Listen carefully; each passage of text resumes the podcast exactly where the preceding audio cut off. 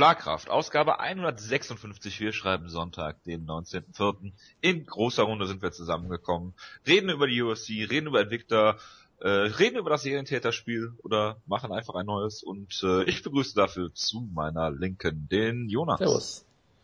Und zu meiner Rechten den Wutke. Guten Abend. Fangen wir mal an mit der UFC-Show von gestern Abend. Ich habe sie teilweise gesehen, so relativ viel gesehen, fällt mir gerade auf. Ähm, einige interessante Sachen passiert. Wir fangen natürlich wie immer an mit dem Main Event. Luke Rockhold gegen Lyoto Machida. Ich weiß nicht, ob wir alle auf Rockhold getippt haben letzte Woche. Äh, nein, ich habe natürlich auf Machida getippt, was auch äh, Ach so, du zu, ja. zu großen Teilen ein, ein Fan-Tipp war natürlich auch, aber ja, Aber Ja. mir Vorwürfe machen auf Beziehung zu tja, das war ja offensichtlich, dass, äh, ja, ja, lassen wir das. Gut, Ähm, ja, ist asiatisch. ja, also ich ist fand- ich fand- das macht alles Sinn. es geht schon gut los.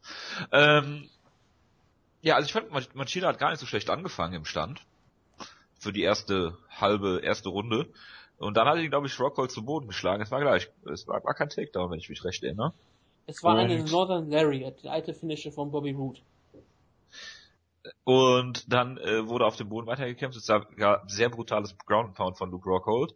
Und äh, als man gesehen hat, wie Machida dann in die Ringecke gegangen ist, äh, mehr gefallen als äh, äh, gegangen, war schon klar, wie der Kampf eigentlich ausgeht. Ähm, da war nicht mehr viel zu holen für Machida und die zweite Runde, ja, ähm, hat den Rockhold dann wieder zu Boden geschlagen. Hm. Hat mehr, war mehrfach nah am Finish dran in der ersten Runde, Ende der ersten Runde auch schon. Hat ihn dann per Renaked Choke sehr schön gefinisht. Und äh, ja, Luke Rockhold, äh, was zu beweisen war, sollte jetzt eigentlich Number One Contender sein. Weil, ähm, ja, Jacare Co-Main Event, kommen wir ja gleich noch zu, hat eigentlich nur Chris Camosi besiegt. Bitte, zum Main Event. Ja, also es war, ich war eigentlich auch sehr zufrieden anfangs mit Machida, er hat ihn da einige Male gut getroffen und ich dachte mir, oh, geht gut los und dann fiel er halt auf einmal zu Boden. Ähm, genau, und ich wusste auch immer noch nicht, was da passiert ist. Also es sah eher so aus, als wäre er irgendwie, äh, irgendwie umgefallen oder ausgerutscht oder weiß ich nicht was. Also es sah irgendwie sehr komisch aus auch.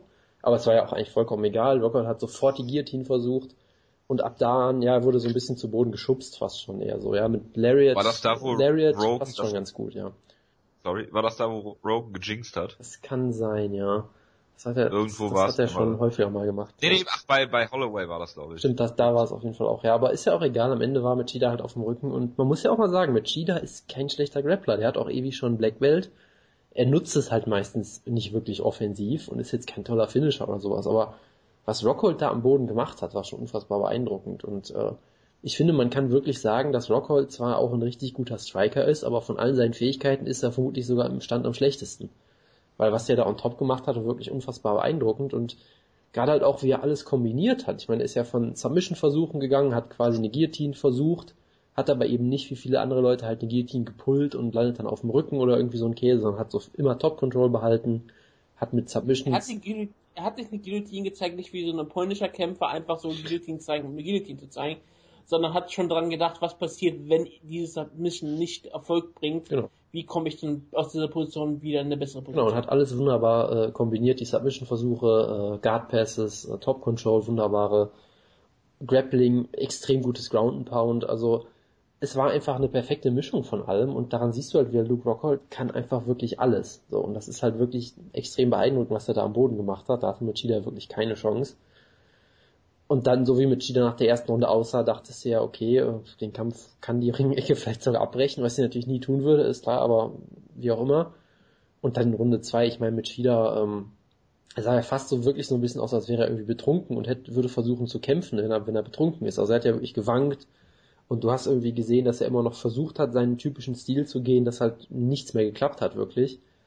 Und ich glaube, selbst der zweite Knockdown, selbst da wurde er fast schon irgendwie von einer Backfist so zu Boden geschubst, mehr oder weniger, weil er halt ja, überhaupt nicht keinen, keinen sicheren Stand mehr hatte und dann am Boden natürlich wunderbar gefinisht und hat ihn komplett zerstört. Also es war eine unfassbar beeindruckende Leistung von Rockhold.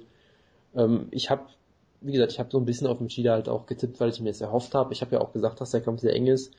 Aber ich glaube, selbst Leute, die auf Rockhold getippt haben, ich glaube, selbst da hat kaum jemand erwartet, dass der Kampf so dominant wird. Also das war wirklich schon extrem beeindruckend und schockierend für mich. Und ähm, also eigentlich lief's für Rockhold perfekt. Ich meine, er hat dann nach dem Kampf sogar noch eine nette Promo gemacht. Dann, ich weiß nicht, ob ihr die, den Roundtable danach noch gesehen habt, da wurde dann, äh, hat. Daniel Cormier noch eine Promo für ihn gecuttet. Das war ganz amüsant. Ähm, weil, Ich fand übrigens, äh, sorry, dass ich Ja, unterbreche, Cormier mit äh, Hemd, Krawatte und äh, Latexhandschuhen in der Ecke sehr, es, sehr es, äh, es war hervorragend. Und dann ist er halt nach dem Kampf sofort wieder hoch zum, zum Fox-Panel gelatscht und saß dann da halt mit Chris Weidman zusammen und hat dann eine Promo gegen Chris Weidman gecuttet. Das, äh, Seine beste Paul Heyman-Impression hat er. Ja, irgendwie sowas. Das war schon sehr, sehr unterhaltsam und Rockhold hat dann den Kampf im Madison Square Garden gefordert. Ob das jetzt was Oh, wird, Ahnung. ist mal was anderes, aber es ist halt ein, ein schönes Zitat, so. Das kannst du, das kannst du in Hype-Videos bringen und so weiter und so fort. Also er hat alles Das wäre komplett, ein sehr schöner Main-Event. er hat alles komplett richtig gemacht von sich aus und sah hier unfassbar gut aus und ich sag mal so, Rockhold gegen, gegen, ähm, Whiteman, ich wüsste aktuell nicht, wie ich tippen soll, weil, Whiteman.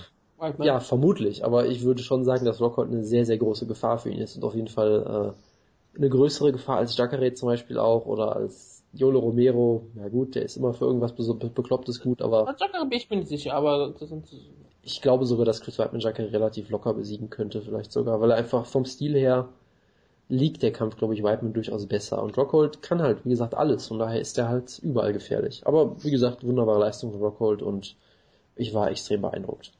Du hast auf jeden Fall auch angesprochen, ähm, dass das Striking vielleicht die größere Schwäche von Luke Rockhold ist. Also die größte Schwäche, obwohl er keine Schwäche hat. Also was, was wäre, wo würdest du die Schwäche von Rockhold sehen? Und man sah auch, dass er in der zweiten Runde, obwohl Lyoto Machida ähm, nahezu stehen K.O. war, sehr lange brauchte und nicht sehr viel Vertrauen in sein Striking zeigte, weil er ja in der ersten Runde, wenn er Aktionen zeigte, sehr häufig gut ausgekontert wurde von Machida, bis er ihn zu Boden geschlagen hat oder zu Boden geworfen hat. Ich meine, ich bin, mir auch nicht sicher, ähm, was das von Machida genau war. Ich weiß nur, dass am Ende es eine, wirklich eine Northern Lariat war, mit der er ihn zu Boden geschlagen hat. Das war sehr schön. Aber ähm, man sah in der zweiten dass ähm, Rocco ähm, sich sehr viel Zeit ließ. Andere Leute hätten vielleicht mit besseren Striking oder vielleicht ein bisschen mehr Vertrauen in ihr Striking, vielleicht sogar den Kampf stehend irgendwann beenden können oder so. Ähm, da hat Rocket ähm, auf jeden Fall auch Ruhe bewiesen. Das ist auch eine sehr wichtige Sache. Das ist gerade gegen Maschine, der immer noch ein gefährlicher Counter-Striker immer bleiben wird, auch wenn er halb K.O. ist. Und das zeigt doch, dass Rocket ein sehr großartiger Kämpfer ist. Ich weiß heute nicht auf vielen MMA-Seiten, ich weiß nicht, ob das irgendwie die Runde gemacht hat, aber eine, hatten ja eigentlich eine, die letzte Aktion in der ersten Runde war ja natürlich ein ziemlicher Elbow im Hinterkopf, ne? Ja, ja, ja, ja. Und danach ähm, was, ich weiß nicht, ob Maschina vorher schon so K.O. war, aber nach diesem Schlag kann natürlich auch sein, sein, dass dies die größte Schlagwirkung der ganzen Runde war. Denn das war ein ziemlich offensichtlicher ähm, Ellbogenschlag gegen den Hinterkopf. Ja, habe ich auch Und es gesehen. hat ganz schön gethat gemacht.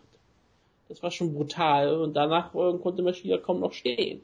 Ich weiß es, ich weiß nicht, wie viel Absicht dahinter war, aber natürlich, äh, Maschida hatte den Kopf auf dem Boden und wenn du dann ein Elbow zeigst, dann musst du schon ziemlich sicher sein, dass du die Seite erwischst und hätten ja genau auf den Hinterkopf getroffen. Deswegen muss man vielleicht dazu sagen, es ist keine Ausrede für Maschida, ich meine, er wurde trotzdem äh, demontiert und ich glaube auch nicht, dass Maschida den Kampf gewonnen hätte. Denn Rockhold hat, wie gesagt, am Boden gezeigt, was für ein tolles Grappling er hat. Und das, wie gesagt, gegen jemanden, der am Boden ziemlich gut ist. Und ja, Rockhold hat hier eigentlich unterst- unterstrichen, dass er der Nummer 1 Herausforderer ist, obwohl er nicht der Nummer 1 Herausforderer ist. Ja, warten wir mal Montag ab. Bis die Rankings draußen sind. Ich weiß, aber es ist ziemlich, ich finde es immer wieder ziemlich komisch, wenn du die Rankings hast und du hast die Nummer 1 und alle reden darüber, dass die Nummer 4 oder jetzt vielleicht die Nummer 2 der eigentliche Nummer 1 Herausforderer ist. Ja. Dass die Rankings eh ad, äh, ad absurdum geführt werden, immer aufs Neue, ist ja nichts Ich meine, das, ne? das Beste daran ist ja, dass äh, Rockhold sogar einen Sieg über Jacare hat. Aber gut, das ist halt alles. Ja, ja, klar. Aber das zählt ja nicht mehr. Aber Niederlage gegen Vito Belfort, Tja, Ja. das muss man dazu sagen. Ja, Vitor Belfort gegen, gegen äh, Chris Whiteman ist natürlich der nächste Kampf äh, um den Titel. Äh, angenommen, Whiteman gewinnt, wovon wir alle ausgehen und verletzt sich nicht. Wie würde denn Whiteman gegen Rockhold aussehen? tja. Schön. Wir haben Ja, das auf jeden Fall. Also ich würde vermutlich immer noch sagen, also Luke Rockhold hat verdammt gute Takedown-Defense auch. Äh, Weidman hat sicherlich trotzdem sehr, sehr gutes Ringen, würde trotzdem vermutlich versuchen, den Kampf zu Boden zu nehmen. Und ansonsten im Stand hättest du halt das sicherlich auch sehr gute Boxen von Whiteman gegen vor allem auch die Kicks von Rockhold. Also auch das wäre eine sehr interessante Dynamik. Ich meine, mit Shida hat mit, mit Kicks zum Körper damals auch durchaus viel Erfolg gehabt gegen Whiteman in späteren Runden.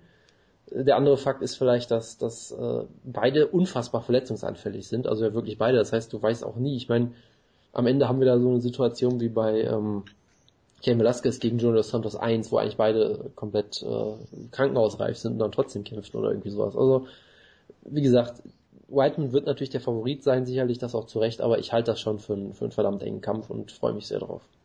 Ganz ehrlich, ich würde da auch gerne so eine World Tour haben, wie für Jose Aldo und Conor McGregor. Ja. Aber statt Whiteman und Rocco, die beide uncharismatisch ohne Ende sind, schickst du einfach Danny Cormier und, und Sarah Longo.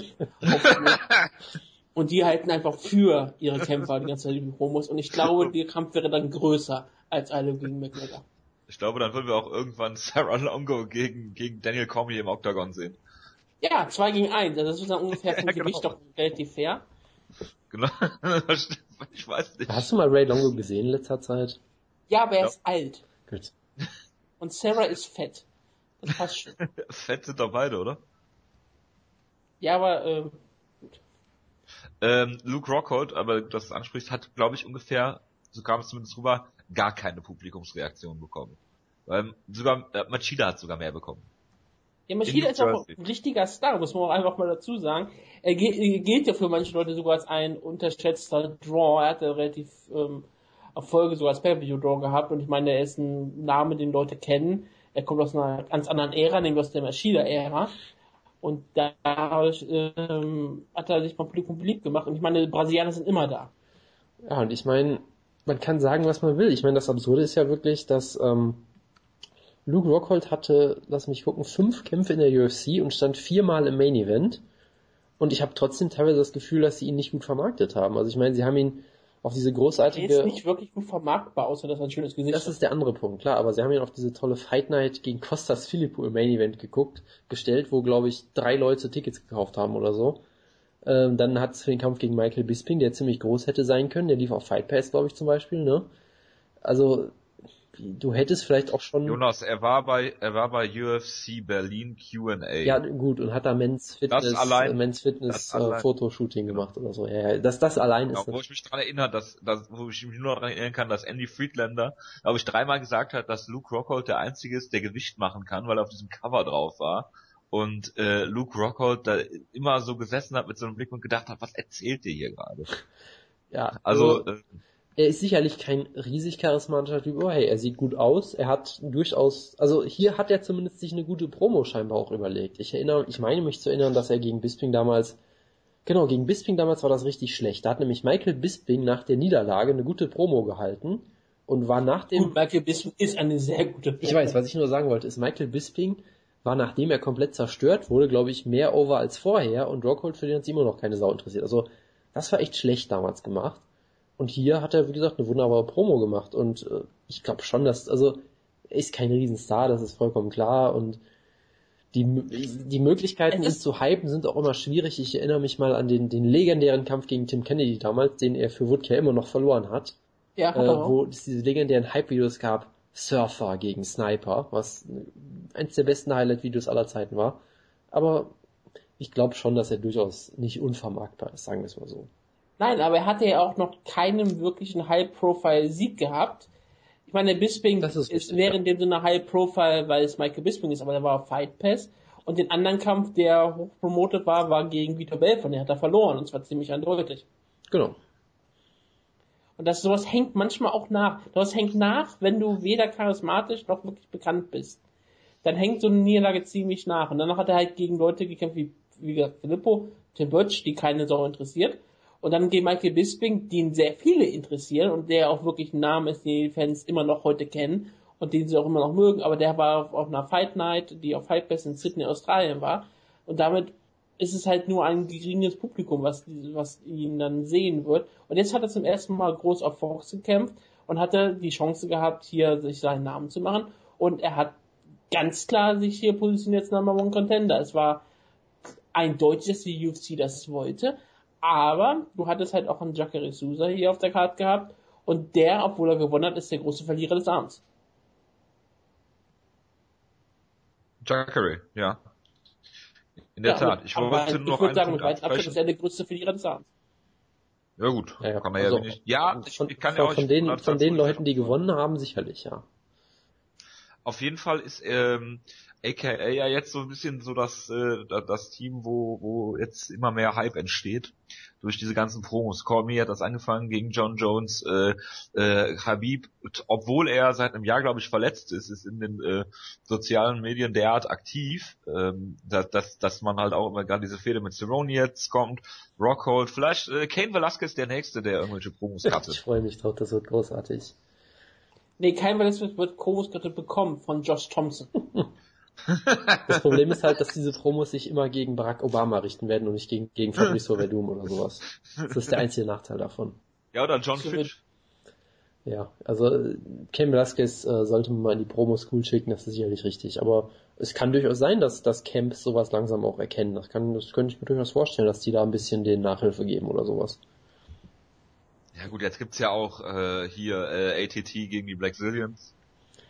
Dass wir alle sehr gespannt gucken Der werden. besten äh, der Echt? Staffel aller Zeiten. Die Dem größten Hass aller Zeiten. Der größte Hass, den es jemals gab und jemals geben würde. Luke Rockett hat ja, glaube ich, auch eine Ultimate Fighter Staffel gefordert gegen Chris White. Oder was Chris White mit einer Ultimate Fighter Staffel gefordert hat. Keine Ahnung, da habe ich, da hab ich nichts von mitbekommen. Und Dana schon White hat ja sich da gegenseitig hat- begraben. Dana White hat schon gesagt, dass das nicht ähm, zeitlich nicht äh, gehen wird. Obwohl viele Leute sagen, ähm, zeitlich würde es perfekt passen, aber ich glaube, die UFC möchte es einfach nicht mehr. Es würde perfekt passen, weil sich beide eh verletzen werden. Das ist ähm, nicht auszuschließen, das ist richtig. Gut, du hast den Co-Main Event schon angesprochen. Jacare gegen Chris Camozzi. Äh, Jacare hat äh, relativ kurzen Prozess gemacht. Äh, viel zum Kampf muss man nicht sagen. Er hat sogar per Armbar gewonnen. Äh, normalerweise sollte man äh, halt hin, äh, wenn man die Armbar, äh, Armbar hat, eine klare Armbar haben und einen Tap sehen oder sowas, damit du wenigstens sagen kannst, spektakuläres Finish. Auch das hat es nicht gegeben. Es gab einen Verbal Tap äh, oder Verbal Submission von äh, Chris Camozzi. Niemand hat gemerkt, dass der Kampf vor ja, äh, niemand hat gemerkt, dass der Kampf vorbei ist. Es gab null Reaktionen und ja, Jacare ist jetzt natürlich, äh, ja, gerade weil, weil Luke Rockhold jetzt so spektakulär äh, gewonnen hat, äh, auch in so einer Scheißsituation eigentlich. Und ich meine, er hat, Ich glaube- er hat ja noch nicht mal ein Interview gekriegt. Das fand ich ja auch durchaus, durchaus interessant. Nö, er wurde sofort einfach wieder aus dem Oktagon rausgeschmissen. Das war, das, Das war, schon, das war schon, das war schon echt mies. Und äh, ja, Aber- also ich möchte nur eine Sache ganz kurz sagen. Die Art und Weise, wie er diese Armbar angesetzt hat, guckt euch da ein Gift von an. Das war absolut großartig. Ich verstehe es immer noch nicht. So ein bisschen Ronda Rousey Ketzingano-mäßig sah es für mich aus. Es war sehr, sehr äh, technisch hervorragend, aber es ist halt The Jacare. Rogue nannte es das Spiderweb und ich, ich finde es einen passenden Namen. Und ich meine, äh, es ist halt Jacare gegen Chris Camozzi, hat das Beste fast draus gemacht, was man machen konnte, so. Von daher, viel mehr muss man da wirklich, glaube ich, nicht zu sagen. Bitte. Also wirklich, wäre das, finde ich, etwas hätte, hätte es noch einen spektakulären Tap gegeben und hätte er ihn in den Arm gebrochen, wäre es perfekt gewesen. Das hätte man vermarkten können. Sowas einfach nur ein gutes Squash-Match. Und man muss nochmal sagen, Chris Camozzi ist ein sehr mutiger Mensch mit so wenig Vorbereitungszeit gegen äh, Jacques Ressus anzutreten. Das tun die wenigsten und er hat verloren, hatte keine Chance gehabt, aber das kann man ihm ja nicht als Vorwurf machen. Nö. Und wie gesagt, er hat dadurch mindestens einen weiteren UFC-Kampf sicher, würde ich mal behaupten. Ja, und ähm, ich, ich sag mal auch so, gegen Jacques hast du eh schon verloren und das hat alles, er hat's ganz gut gemacht. Und ich meine, man muss auch ein gutes Squash-Opfer sein. Und solche Kämpfe braucht man ab und zu mal für die, für die Stars. Das Problem für Sousa ist aber, dass es halt ein Blue Rocket im Main Event gab, der über ihn halt weggesprungen ist. Und ich frage mich natürlich auch, was passiert wäre, wenn er gegen Joe Romero kämpft hätte. Fecht, sag mal so, hätte Er hätte ja verloren, deshalb ist das ja alles hypothetisch. ja, ja, klar. Sagen wir mal, er hätte gegen äh, Joe Romero gewonnen, ne? Ist ja egal. Ist egal wie. Die ganze Narrative dieses ganzen Events war ja trotzdem auf Luke Rockhold als Sieger. In dem halt Cormier da oben saß und die ganze Zeit gehypt hat, dass halt auch äh, Chris Weidman sofort da war. Ich meine, die haben schon relativ eindeutig, und dass auch Sousa kein ähm, Interview bekam, es war schon relativ eindeutig, dass die UFC hier hoffte auf, den großen Luke Rockhold Sieg und haben sie bekommen. Was immer schwierig ist, wenn er gegen Lyoto Machida kämpft aber hat halt das, das äh, Versprechen eingelöst. Und Jacare sitzt halt nun da und denkt sich, ha, super, ich hab, ich bin Nummer eins Herausforderer. Und kämpft jetzt Aber- gegen den Bisping gegen äh, CB Dalloway-Sieger. Ja, ich bin Nummer eins Herausforderer. Gleichzeitig kriege ich aktuell keinen Title Shot. Ich krieg den nächsten Title Shot nicht. Und ich muss diesen Platz weiter bestimmt häufiger verteidigen. weil ja. zwischendrin zum Beispiel eh wieder Verletzungen. Ich darf nicht verletzt sein, ich bin 35 Jahre alt. Ja, es ist eine ziemlich beschissene Lage für ihn, das stimmt schon. Ja, was willst du sonst alles machen? Äh, du kannst natürlich normal gegen Yolo Romero bucken, ein drittes Mal. Das wird auch wahrscheinlich passieren. Was willst du sonst mit ihm machen in der Zeit? Das ist und der ja Kampf fast muss, schon... muss irgendwann kommen, die sind beide sehr alt. Ähm, das erinnert mich ein bisschen an, ist 35 äh, und ich äh, glaube, Joe Romero ist 47. Das kann ungefähr ja. kommen, ja. Es erinnert mich an ein äh, anderes Middleweight-Match, was wir niemals zu sehen bekommen haben. Alessio Sakara gegen äh, Jorge Rivera. Ach ja. Ich meine, UFC Berlin ist bald. UFC Berlin ist bald. Vielleicht äh, kriegen wir das noch. Wer weiß, wer weiß. Ähm, nee, also ja, Jacare, warten wir mal ab. Vielleicht, Vielleicht hat Hughes hat ja gesagt, dass er zurückkommen würde. Vielleicht kann mit Hughes ja im Middleweight zurückkommen gegen Jacare Sousa kämpfen. Vielleicht haben sie Jacare auch in der Hinterhand, äh, falls äh, Vitor den Kampf gegen Whiteman nicht bestreiten kann. Oder sie stellen ihn gegen äh, gegen äh, ja Vitor, wenn wenn äh, Whiteman sich verletzen sollte, um dann Rockhold da den äh, Nummer 1 Herausforderer. Ich meine, ich meine, das, das wäre doch eine tolle Idee. Du, du stellst einfach Jacare auf die gleiche Karte wie Luco, wie Rockhold gegen gegen Whiteman und gibst ihm wieder so ein Squash-Match gegen äh, Ed Herman nochmal oder so. Und wenn sich dann einer verletzt im Main Event, kann er sofort einspringen und wenn nicht, gewinnt er halt einfach wieder schnell und es ist auch egal. Oder gegen Tom Kong Watson das andere Team schlagt auf Middleweight-Mitglied. Tom, Tom Watson wäre eine super Idee, ja, genau. ja, gut. Ich glaube, damit haben wir den Middleweight-Bereich dieser Card abge abgedeckt. Ähm, Nächster Kampf Max Holloway gegen Cap Swanson und da möchte ich jetzt vom Jonas hören, warum Max Holloway der geilste Kämpfer aller Zeiten ist. Ich müsste natürlich anfangen, denn ich bin sehr nachtragend. Ähm, ich möchte, ich habe ja als einziger auf Holloway getippt, da will ich jetzt gar nicht groß mit angeben, weil ich habe mich dafür beim Main Event in die Nesseln gesetzt. Ähm, ja, das was, wäre auch groß, das große Hose was, was ich halt toll finde, ist, äh, dass der gute Jojo natürlich wieder nachtreten musste. Und ich zitiere jetzt einfach mal den geheimen äh, Gruppenchat, den wir immer gerne erwähnen. Ja, äh, wo, dann, wo dann gesagt wurde, Wyman pickt Holloway, also der Patrick Wyman, den ich immer gerne zitiere und den Jojo aus irgendeinem Grund abgrundtief hasst. Ich habe nie so Nein, nein, nein, nein, nein, nein, das ist schon mal komplett falsch. Okay, bitte. Ja, nee, so. äh, mach du erst. Ja, und dann hast, äh, habe ich halt gesagt, ja, natürlich macht er das. Dann hast du ihn, ihn und mich als Deppe, Deppen bezeichnet.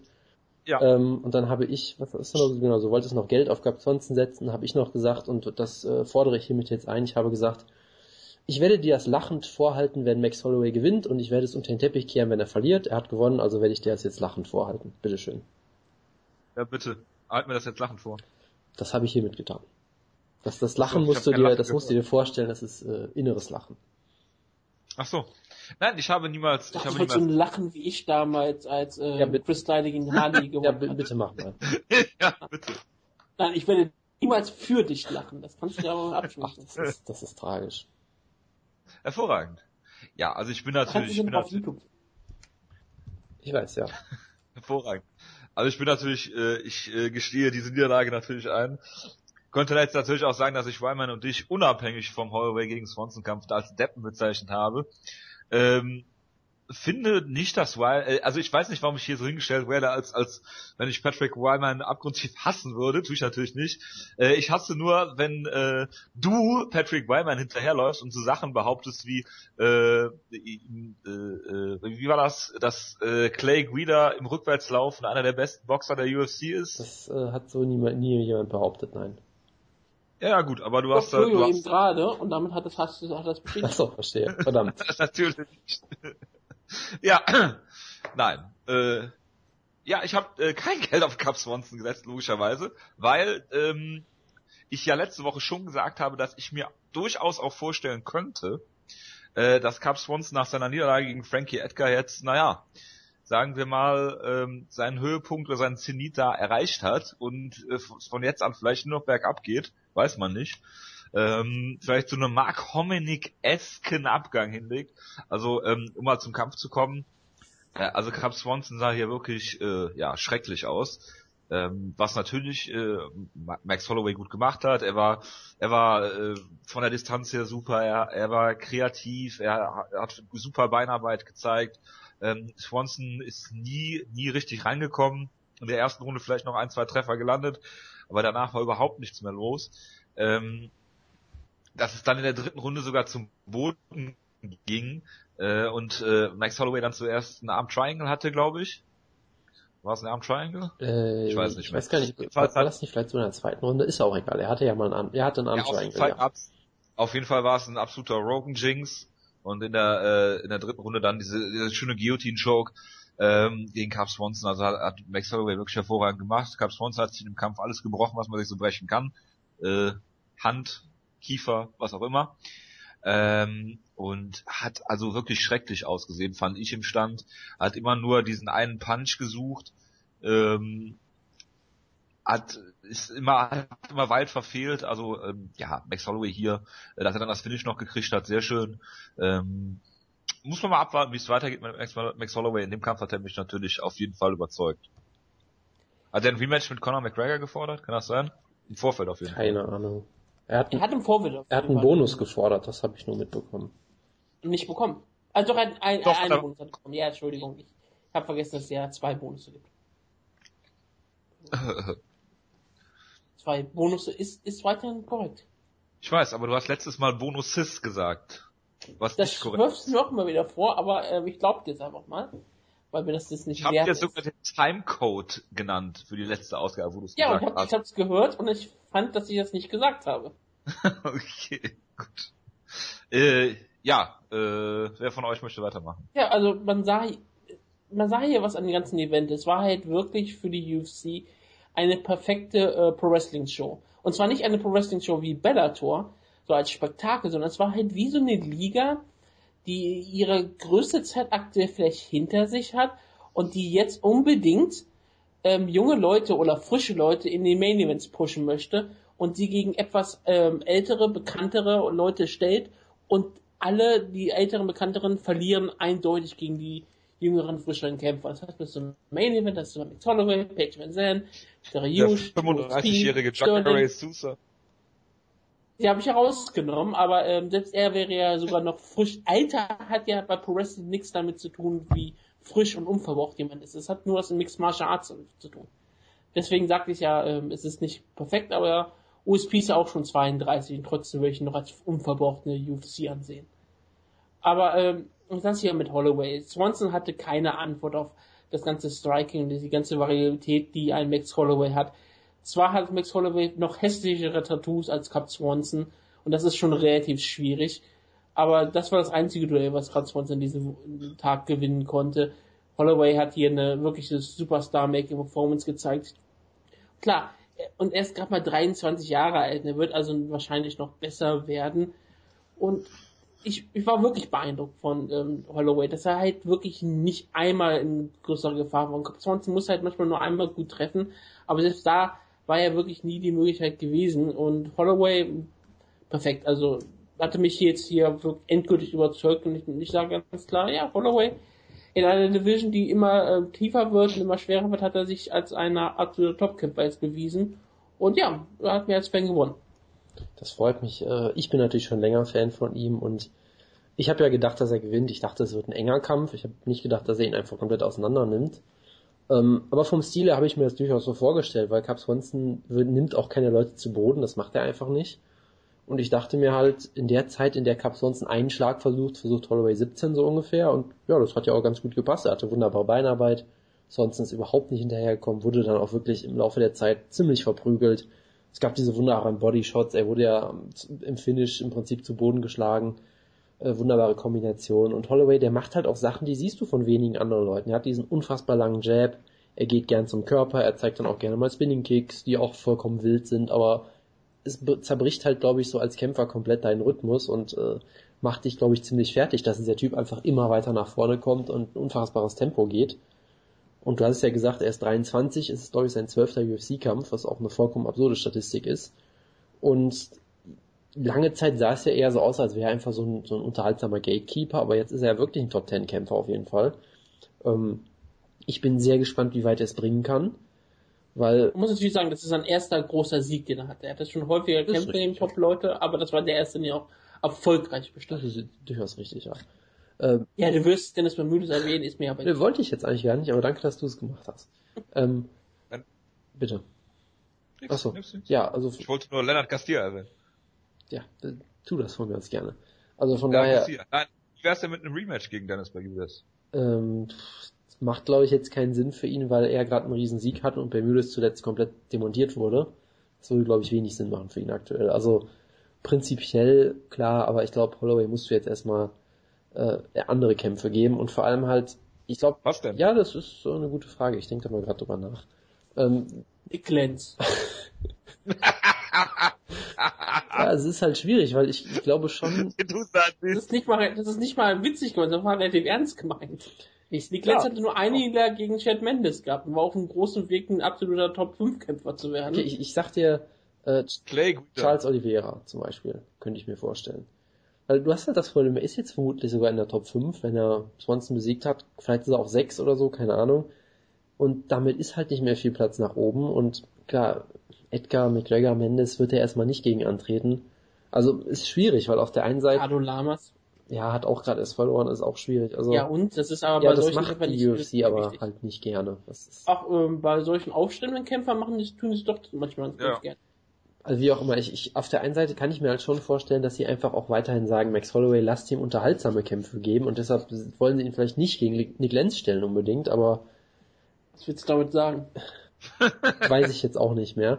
Also von daher, es wird halt schwierig, ihm, äh, sag ich mal, einen angemessenen Gegner zu geben jetzt, der halt nicht irgendwie einen ringermäßigen Stil geht. Von daher bin ich mal gespannt, wie Holloway damit klarkommt, weil in der Hinsicht war Swanson sicherlich ein gutes Matchup für ihn, aber wie gesagt, der entwickelt sich so gut weiter und äh, wird auch mit jedem Kampf besser, habe ich das Gefühl. Von daher bin ich mir durchaus, bin ich durchaus positiver Dinge. Ich glaube nicht, dass er Champion wird unbedingt, aber ich glaube, der wird sich durchaus in der Top 10 halten können erstmal. Gut, hast du jetzt noch einen Kampf für Max Holloway? Charles Oliveira habe ich. Charles Oliveira habe ich mir gedacht. Der ist zumindest in der, so, Charles der ist zumindest in der Top 10 und es würde in dem Sinne passen, dass das eigentlich nur ein unterhaltsamer Kampf werden kann. Das könnte ich mir gut vorstellen. Es hat jemand vor kurzem auch einen großen Sieg gefeiert, der würde auch auch dagegen passen. Ja, bitte. Clay Guida. Habe ich doch gerade schon gesagt. Ja, von mir aus auch das. Gott, da würdest du eskalieren, Jonas, was Patrick Wyman dazu wohl sagt. Das- Ich freue mich Der drauf. beste was- rückwärts laufende Boxer gegen Max Holloway. Ja, der beste rückwärts laufende Boxer gegen Blake wieder. oh Gottes Willen. Gut, ähm, machen wir mal weiter mit dem äh, mit dem Opener Page Van Zandt gegen Felice Herrick. Und äh, mir ist immer noch unverständlich, dass man die letzte Runde nicht 10-8 gibt für Page Van Zandt. es gab da zwei Punkte, die das getan haben, oder? Ja, aber es gab einen, der es nicht getan hat. Achso, achso. Ähm, Wie kommt der eigentlich auf scheinbar, 29, äh, 27? Hat der erste Runde 10-10? Guck ich gleich mal nach. Ähm, ja. Nach 10, 10, ja. bitte erstmal zum Kampf.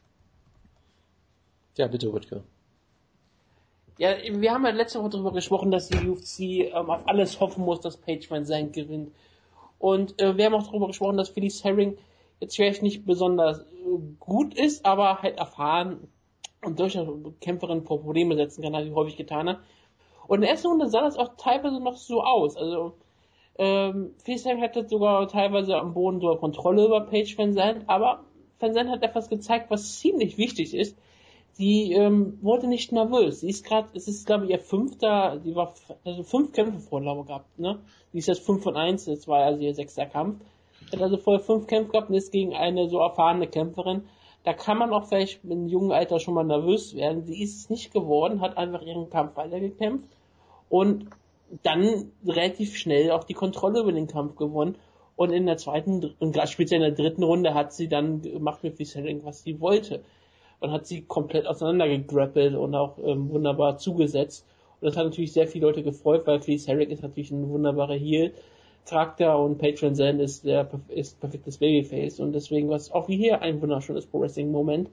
Und es war für Patron Zen der wichtige Sieg. Es hat vielleicht ein Finish gefehlt, gerade auf dieser Card, wo halt danach, so, wo es so viele Finishes gab. Es hätte es vielleicht noch was ganz, ganz, noch etwas Besonderes gemacht, aber sie hat hier ihren Hype erstmal unterstrichen, aber jetzt wird's relativ gefährlich. Denn Dana White ist ja schon komplett am Durchschnitt, hat sie jetzt ja ganz offiziell mit ähm, Conor McGregor verglichen und hat gesagt, sie ist, die hat genau das gleiche wie Conor McGregor und sie wird genauso groß promotet werden und es ist halt das Problem.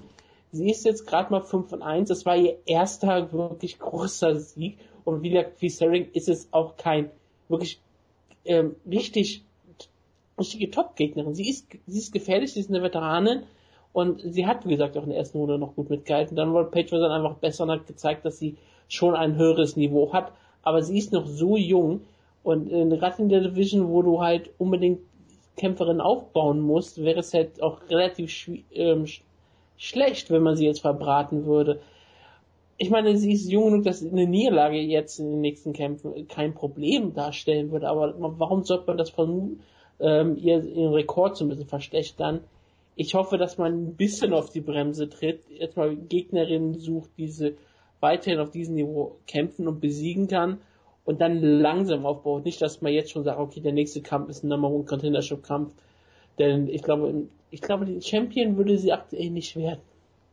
Und warum sollte man das aktuell dann promoten? Ist der Hype zu früh, zu schnell geworden? Zu groß? Natürlich ist der Hype so früh und zu schnell und zu groß. Das ist bei weiblichen Athletinnen, die jung und gut aussehen, aber immer so. Und gerade sie hat ja auch kämpferisch bewiesen, dass sie halt es auch ähm, zeigen kann, dass da ein gewisser Hype entstehen kann. Aber sie hat halt, ähm, sie muss es halt gegen Top-Leute noch richtig untermauern. Und ich weiß nicht, ob man das aktuell tun sollte, das, aber der Hype wird immer größer werden. Die Leute werden immer äh, bessere Gegnerinnen fordern. Und das ist natürlich auch immer das Schwierige daran. Und du willst sie halt auch nicht, du musst sie eigentlich genauso sehr schützen, wie du es mit Conor McGregor getan hast. Tja, also. Hat man denn viele Optionen in der, in der, im Strawweight der Frauen? Ich habe gerade kein Wort verstanden, meine Entschuldigung. Also äh, hat man denn so viele Optionen äh, im Strawweight der Frauen wie im Featherweight der Männer, die ähm, da so schützen? Man muss ja einfach nur Gegnerinnen finden, die ihr Grappling nicht stoppen können. Und da wirst du schon einige Gegnerinnen finden. Ja, die ist also, also der umgedrehte Conor McGregor. Also Felice äh, Herrick war natürlich die perfekte Gegnerin im Prinzip, weil sie war auch durchaus ein solider Test. Sie ist ja keine schlechte Kämpferin. Äh, man kann den Kampf mit ihr wunderbar vermarkten und sie hat auch so ein bisschen so einen Namen.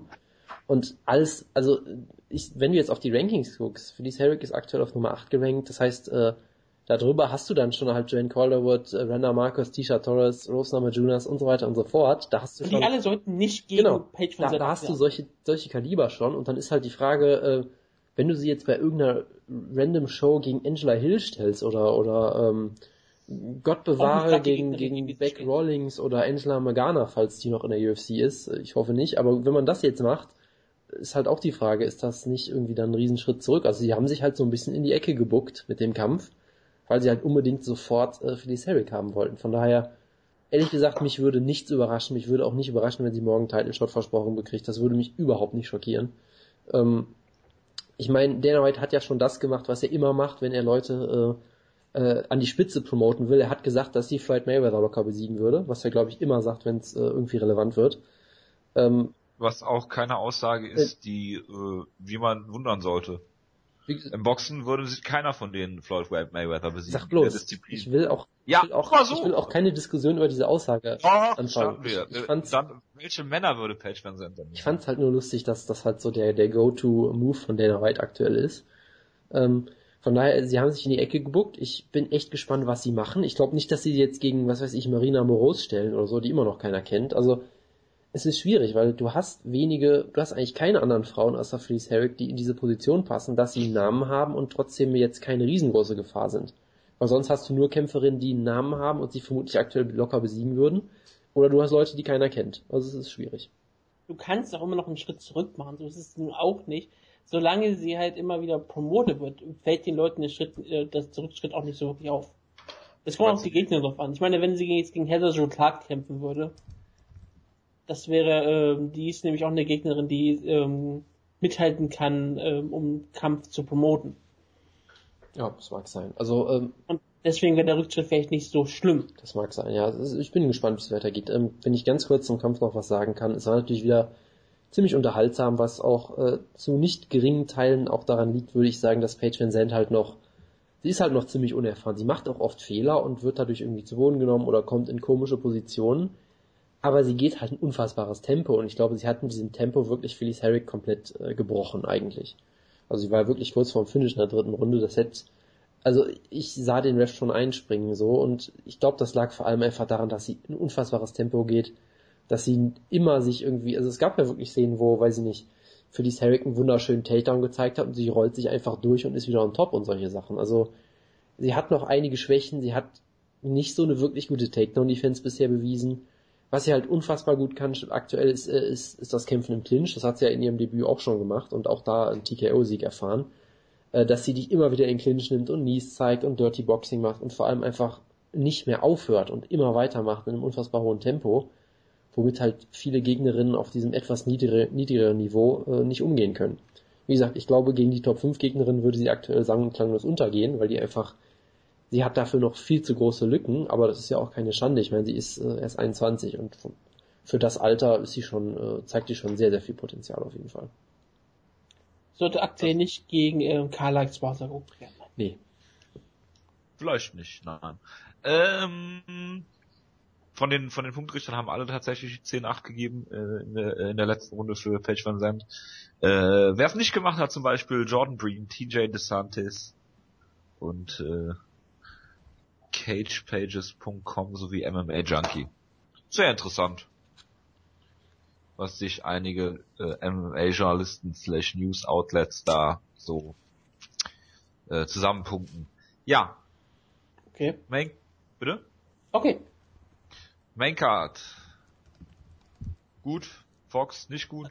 Als Fazit, Ja, genau. ähm, wie gesagt, ich habe es angesprochen, es ist ein perfekter Maincard gewesen. Der einzige äh, Verlierer auf der Maincard war Jacques Ressouza.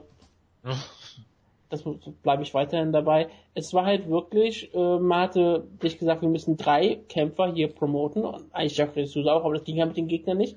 Aber wir hoffen auf drei Siege von drei Leuten. Alle drei Kämpfer haben gewonnen.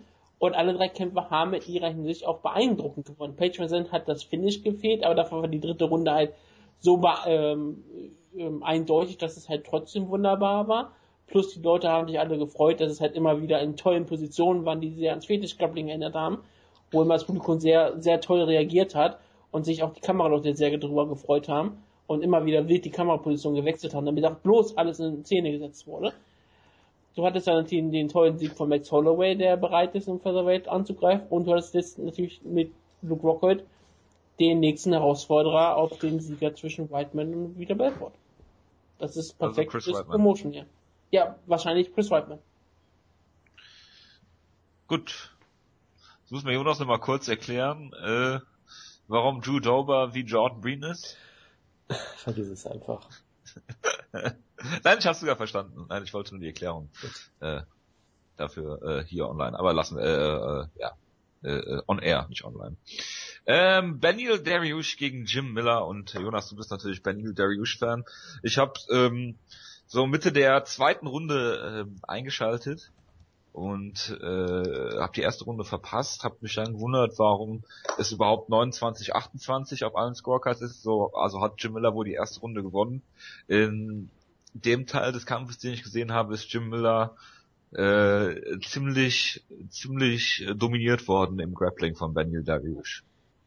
Ja, also ich habe es ja getippt. Ich weiß nicht, ob ich der Einzige war von uns, aber das ist ja auch so ein Patrick Ryman Guy, den er sehr hypt. Ähm, Natürlich. und äh, ich war hier sehr beeindruckt von Dariush. Ähm, also du hast natürlich gesehen, Jim Miller hat halt diesen sehr opportunis opportunistischen Stil, dass er immer sofort versucht, sich eine Submission zu holen in den ersten drei Sekunden, wenn er am Boden ist. Und das klappt ja auch oft. Das hat ja auch oft genug geklappt äh, gegen viele Leute, aber halt nicht gegen, gegen so Leute auf so einem hohen Niveau. Gerade Dariush ist ja ein sehr, sehr ähm, guter Grappler auch. Ähm, ist damit quasi ins MMA gekommen mit diesen Credentials und da hast du halt gesehen, dass er positionell und auch was das Ringen angeht, einfach eine, eine ganze Liga über Jim Miller war.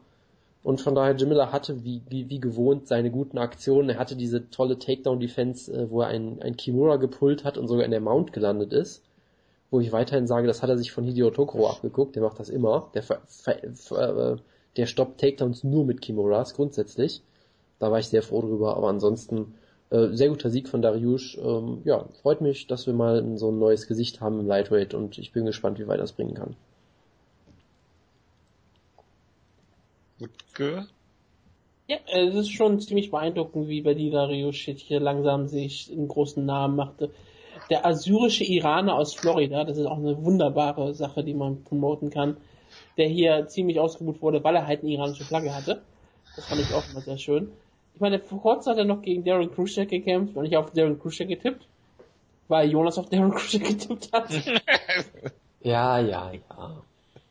Aber ich hätte, ey, ich hätte wahrscheinlich sowieso auf Darren Krusek getippt. Egal, aber ich, ich gebe gerne Jonas die Schuld. Aber wie kommen wir Ach, jetzt von so einem Kerl, der, ähm, lange Zeit so, so im Nirgendwo war, wie gesagt, in der Tusche gekämpft hat, jetzt kämpft er einfach gegen Jimmer und in der, in der zweiten Runde nimmt er ihn völlig auseinander.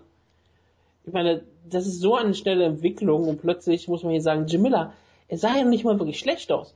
Ich meine, er sah aus wie jemand, der am Ende keine Chance gegen Darius hatte. Und das ist mehr beeindruckend für Darius.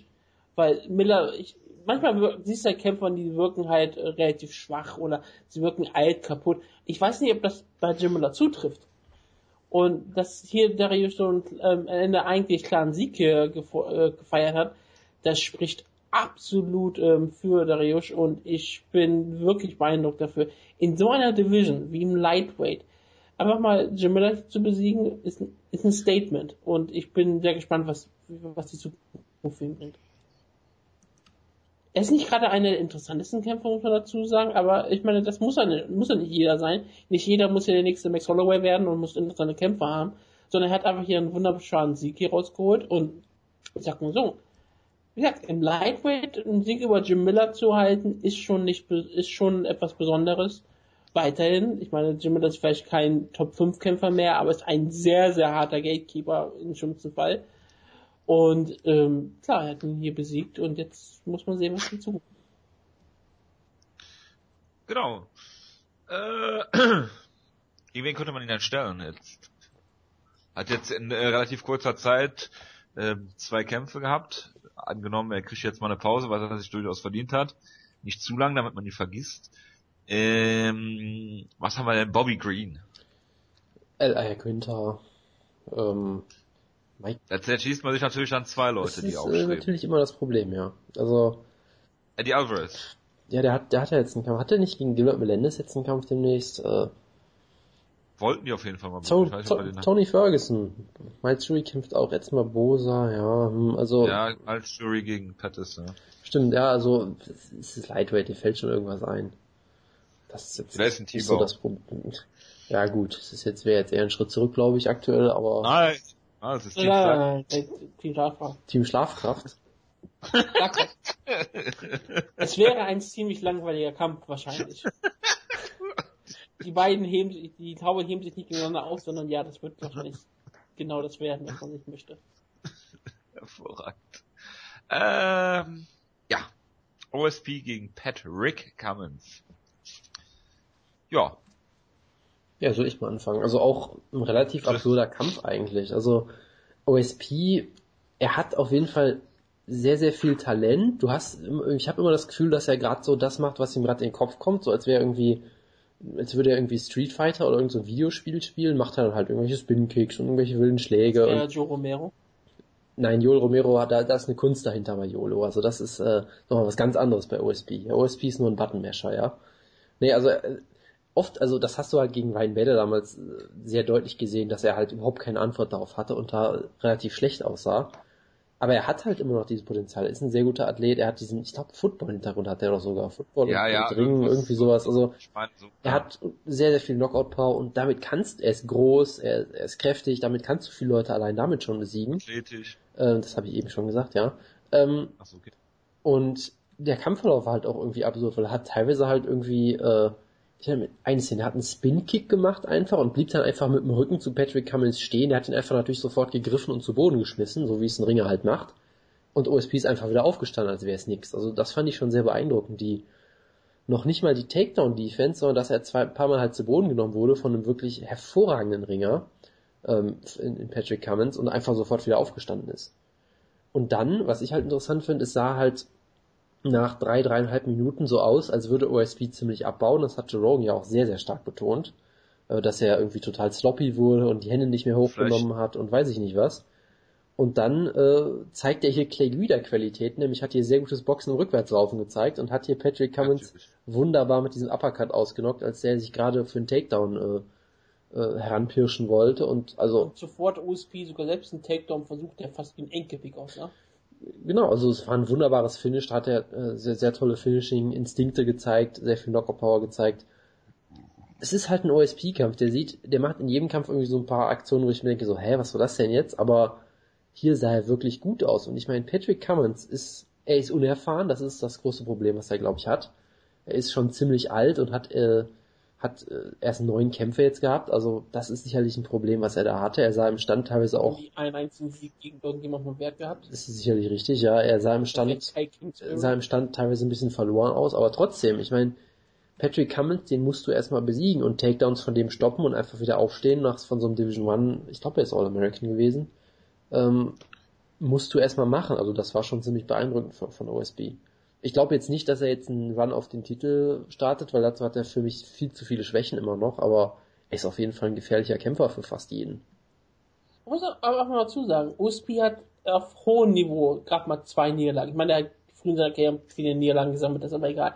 Auf den höchsten Niveau hat er zwei Niederlagen. Das ist einmal gegen Giat Musashi, was niemals, was man niemals groß als Schande auslegen lassen soll, und gegen Ryan Bader, der ein unangenehmer Gegner ist. Zwischendrin hat er halt ähm, keine großen Namen besiegt, aber halt so Leute wie Gian Vellante, Nikita Krylov und Shogun Ruhr zuletzt ja auch. Ich meine, dann hat er ja brutal ausgenockt und jetzt hat er jetzt auch äh, Patrick Cummins ähm, nochmal hart ausgenockt. Er macht nicht langsam, ähm, heimlich still aber hier einen guten Namen. Ich meine, er ist 32, also noch ein junger Mann in der Light Heavyweight Division und die Zukunft spricht für ihn. Es ist jetzt eigentlich auf einem Top Ten Niveau in, in Light Heavyweight, oder? Äh, das war, glaube ich, war das vor dem Kampf nicht sogar auch schon? Der hat ja Shogun ausgenockt, da war er, der war auf jeden Fall schon Top Ten, glaube ich. Er ne? ist aktuell Nummer sieben. Siehst du? Also das spricht sehr stark für Light Heavyweight. Und ich, ich würde ihn jetzt ganz gerne gegen jemanden sehen, äh, Marke ähm, ähm, Jimmy Manuwa. Ja, der ist auch Nummer 8 gerankt zurzeit. Also das würde passen. Der, das, das Also, aber ich habe, ich habe auch an zwei Kämpfer gedacht in äh, diesem Kampf. Einmal, äh, dass er jetzt gegen Jimmy Manuwa kämpfen gut, sollte. um fair zu sein, du denkst, du denkst, glaube ich, rund um die Uhr immer an Jimmy Manuwa, oder? Ich? Nein, überhaupt nicht. Krass. Ich habe seinen letzten Kampf nicht mal gesehen. Ich weiß, es war egal. Das, das große Problem ist halt, dass Manuwa sich, glaube ich, äh, vor seinem letzten Kampf äh, das komplette Knie zerstört hat und jetzt erstmal irgendwie ein Ja, Jahr ja. weg ist oder so. Also wäre Genau. perfekt, damit USP aufgebaut wird. Genau. Man sagt das einfach nicht und dann bleibt so, ja. Äh, ja, äh, Bader kannst du natürlich nicht gegenstellen. Glover Teixeira wäre noch über ihm, der kämpft gegen äh, Gustafsson. Dann hast du halt entweder Rashad Evans, Daniel Cormier, ja, und das war's. Daniel Cormier oder Rashad Evans. Tja. Alles andere, Ich glaube, Daniel Cormier wäre ähm, aktuell ein bisschen sehr hart, aber wie gesagt, ähm, USP ist 32, den kannst du nicht mal als emotional bezeichnen, also muss er irgendwie Ja. den Schritt tun, aber ich glaube nicht, dass sie ihn jetzt aktuell gegen Daniel Cormier stellen würden. ja, aber unter ihm ist Manuel jetzt verletzt. Dann hast du äh, Shogun, äh, gegen den hat er schon gekämpft. Dann kommt. Dann kommt fucking Fejau. dann kommt Little Nog. Dann kommt Patrick Cummins, Fabio Mal- Maldonado. Nach seinem Sieg gegen Steve Bossi. Was ist, wenn Steve Bossi gewinnt? Dann könnte er gegen USP kämpfen. Das wäre ja auch Das wäre ein, ein Traumkampf, du. Aber man kann natürlich einfach gucken, wer auf dieser Karte noch in Light Heavyweight gewonnen hat und man stellt die beiden einfach gegeneinander. Gian Villante. John Nein, der Villante. zweite Kämpfer, an dem ich G- äh, der heißt eigentlich Gianluca oder Gianfranco oder so. Nein, Also, er heißt John. nein, heißt er nicht, aber egal. Das ist mir scheißegal. OSP hat mich an diesem Kampf an äh, Michael Bisping erinnert, weil Michael Bisping äh, erstens schwer zu Boden zu nehmen ist, zweitens, wenn du ihn am Boden hast, steht er sofort wieder auf. Und drittens So. bekannt für seine brachialen One-Punch-Knockouts. Und für seine Athletik. ja, genau, genau deshalb, genau deshalb. Nein, ich meinte jetzt nur, was die Takedowns angeht. Alles andere natürlich nicht. Und für seinen Gut. Football-Hintergrund, nur von anderer Hinsicht. Hat Michael Bisping einen Fußballhintergrund? Er hat bestimmt mal Fußball gespielt. Er ist Engländer. Jeder hat bestimmt mal Fußball gespielt. Ähm, ja. Gian Vellanti hat äh, Beastin 25-8 besiegt. Er hat den Sleeping 25 geschickt. Ja, und er hat äh, sehr viele Leckkicks gezeigt, wo auf die äh, Beastin 25 äh, 8 kein kein nichts dem entgegenzusetzen hat. Hat ihn outstriked, hat ihn dominiert und das darf dir eigentlich gegen Gian äh, Vellanti nicht passieren. Äh, ist Corey Anderson äh, passiert, was ich mir dabei nur gedacht habe, ist sehr starke Tough-Sieger, die wir jetzt in letzter Zeit hatten. Naja, ich denke mir halt, Corey Anderson hat jetzt einen Rekord von 5 und 1. Er muss es ja irgendwie schaffen, die Karriere mit einem Rekord von 25 zu 8 zu, zu beenden. Also irgendwo muss er halt auch ein paar Niederlagen sammeln. Von daher, das ist, äh, er, baut, er baut das für die Zukunft auf und äh, kann halt mal passieren. Also was willst du machen? Das, das Schöne war halt, ich glaube, ich glaube, war das bei dem Kampf, wo Chris Whiteman gezeigt wurde, der in der Corner war oder so. Ja, weil es ist, ist er ist ein ähm, Long. Genau, es gab auf jeden Fall, es hätte auch bei Sterling sein können, aber es gab auf jeden Fall irgendwo bei der bei den Prelims wieder Chris Whiteman am Jubeln, was immer schön ist. Ja, wie nannte das Schöne war halt wirklich dieser Knockout, weil er hat ihn halt stehen, schlafen schicken, Corey Anderson hat die Ecke gesucht und hat sich dann angelehnt, als wäre es das Bett gewesen. Das war ein sehr schöner K.O., muss man ganz ehrlich sagen. Ähm, so schön wie ein K.O. natürlich sein kann und wie schrecklich das eigentlich ist für das Gehirn und wir sollten das eigentlich nicht gut heißen und bla bla bla. Aber es hat mich sehr gefreut, dass Corey Anderson ausgenockt wurde. Hervorragend. Ähm, ja, dann kommt unser Serientäterkampf. Aljamain Sterling gegen Takeya Mizugaki und da ja, hat Aljamain Sterling äh, hervorragend gekämpft und hat ein sehr schönes Finish hingelegt mit einem Arm Triangle, den er vom äh, Rücken aus vorbereitet hat und dann äh, aus der äh, ja äh, von unten her gefinisht hat, was äh, ich glaube Matt Sarah in der zweiten Runde schon gefordert hat, einen Arm Triangle zu zeigen. Joe Rogan das natürlich total abgefeiert hat und dann ist es wirklich auch so gekommen. Ja, bitte. Also ich, ich war hier sehr zufrieden. Ich habe Sterling auch so ein bisschen als großes Talent gehypt. Und er hat mich hier sehr überzeugt. Also er hat halt ein paar Mal was, ein paar, paar Treffer einge, äh, eingesteckt, ein paar Takedowns wurden gestoppt. Ich glaube, es gab in der Statistik, dass er irgendwie 5 von 13 Takedowns geschafft hat, aber er hat es halt immer weiter versucht und er hat mir sogar komplett die Luft zum Atmen genommen. Äh, selbst wenn er mal einen Takedown nicht erfolgreich gemacht hat, er ist immer sofort im Clinch geblieben, hat sofort weiter Druck gemacht. Und dadurch, selbst wenn Misogagi alles abwehren konnte, hat er halt keine eigenen wirklichen Aktionen setzen können. Und das war sehr, sehr gut gemacht, sehr souveräne Leistung auch von ihm. Ja, und dann, dann als er ihn das wirklich dann zu Boden hatte und ihn ein bisschen müde gemacht hat, das Grappling von ihm war wirklich sehr, sehr gut. Ähm, das Finish war ja so, glaube ich, nicht geplant. Also er, er hat ja, glaube ich, so erklärt, dass er den Armtriangle auch so machen wollte. Und dann hat Misogaki ihn noch äh, gesweept. Und dann hat er gesagt, scheiß drauf, ich mach den einfach aus der Guard. Hat es dann so Rick Story mäßig geschafft, was ja immer eine sehr, sehr seltene Submission ist, aber er hat's gemacht. Es war eine wunderbare Submission. Hat mich sehr gefreut. Er hat danach eine lustige Promo gemacht. Äh, ich glaube, er war das, wo er sich über L.I. Quinter lustig gemacht hat. Das müsste er gewesen sein, ne? Wo er irgendwie gesagt hat, äh, wehe, ihr boot mich jetzt aus oder so, dann beleidige ich euch wieder oder so. Irgendwie sowas. Das war, glaube ich, er. Ähm, in Anspielung natürlich auf die Promo gegen Masvidal, wo er die Fans beleidigt hat, der gute L.I. Quinter. Ähm, es war, war eine sehr schöne Leistung. Ja, ich war am Ende auch ziemlich beeindruckt. Also man hat gesehen, dass ähm, Sonic der bessere Kämpfer von beiden war. Das war halt äh, ziemlich hart mit anzusehen, weil ich Mitsugaki natürlich sehr gerne mag, aber ähm, daran ist keine Schande. Sterling ähm, hat sich hier als absoluter Topkämpfer bewiesen. Also auf jeden Fall so als Top-Talent, ich meine 25 Jahre alt, Longo-Kämpfer. Also, ähm, ich würde jetzt gerne sehen, was er so macht. Es ist 11 und 0, das ist auch ziemlich gut. Und ich bin wirklich ähm, beeindruckt gewesen von dessen Leistung. Und da blieb aber nichts sagen. Das Finish Ende war einfach beeindruckend. Ich liebe solche ähm, Submissions, gerade die man so als normaler Fan wirklich nicht kommen sieht und dann callt er die so perfekt und das ist einfach klasse. Also, Sterling hat mich auch als Fan gewonnen. Ja, mich auch auf jeden Fall. Ähm, Takeya Mizugaki ist jetzt die Nummer 6 im Bantamweight gewesen, also hat er einiges übersprungen. War ähm, klare Außenseiter bei den Wettanbietern, ne? Das ist schon immer. Ach, hart. war das? Okay. Ja, irgendwie äh, plus 300 oder was auch immer. Gut, okay. Das ist schon, ja, okay, das ist schon krass, ja. Also für so einen hochgerankten Kämpfer ist das schon ziemlich ähm, hoch, ja. Ja, hätte ich mal besser auf ihn gesetzt. Man, habe ich ja, aber Geld. Äh, ja. Also nimmt Tsugaki, wenn er außen ist, nicht Sterling. Ach so! Ach so! Ich dachte jetzt Mizugaki wäre äh, der äh, Favorit gewesen. Nee, gut, dann, äh, ja, Du hast hier zum Beispiel noch Leute wie Eddie Wineland, falls der noch kämpft. Yuri Alcantara hat auch, äh, hat Alcantara jetzt nicht verloren? Ich, ja, der hat verloren jetzt. Also, also, wenn du ihn nach oben bucken willst, dann hast du nur Michael McDonald, Rafael Assunção, Uriah Faber, Dominic Cruz. Also Und Michael McDonald kämpft, glaube ich, auch nicht mehr. Also der ist ja auch irgendwie Langzeit verletzt.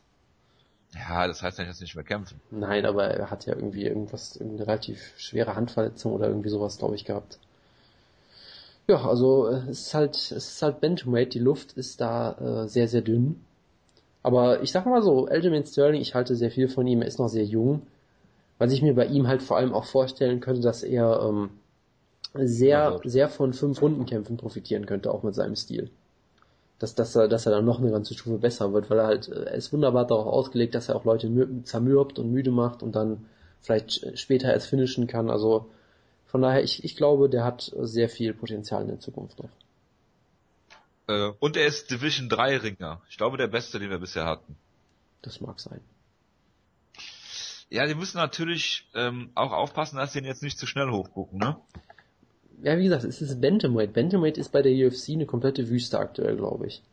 Also du hast halt immer wieder die gleichen Leute, die sind alle irgendwie verletzt und du hast halt auch einige interessante Bantamweight-Kämpfer außerhalb der UFC durchaus. Ich meine, World Series of Fighting, du hast Moraes, du hast diesen komischen Dagestani, der Ed West zerstört hat zuletzt. Äh, du hast. Ach, der ist jetzt, der ist jetzt ein Guy für dich, weil der einen Sieg hat.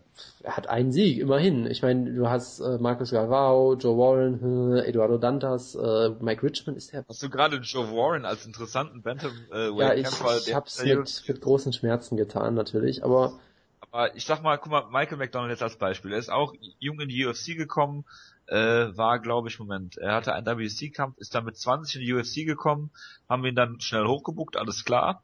Äh, hat dann gegen Barau verloren, Pickett noch besiegt und dann gegen Uriah Faber verloren.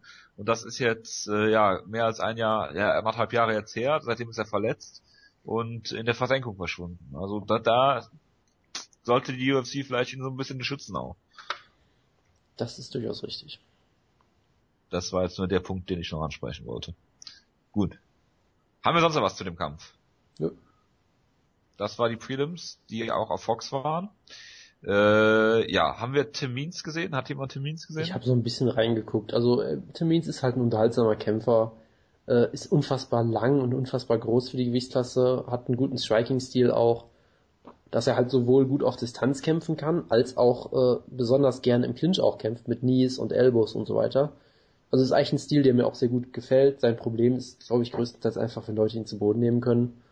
Gut, und er hat mal gegen George Masvidal verloren, weil Masvidal halt unfassbar gut ist, das ist jetzt auch keine Schande. Also Tim Means ist schon, ist schon ein sehr, sehr unterhaltsamer Kämpfer. Gut, dann äh, kam es zum äh, Kazushi Sakuraba Remo äh, Memorial Kampf.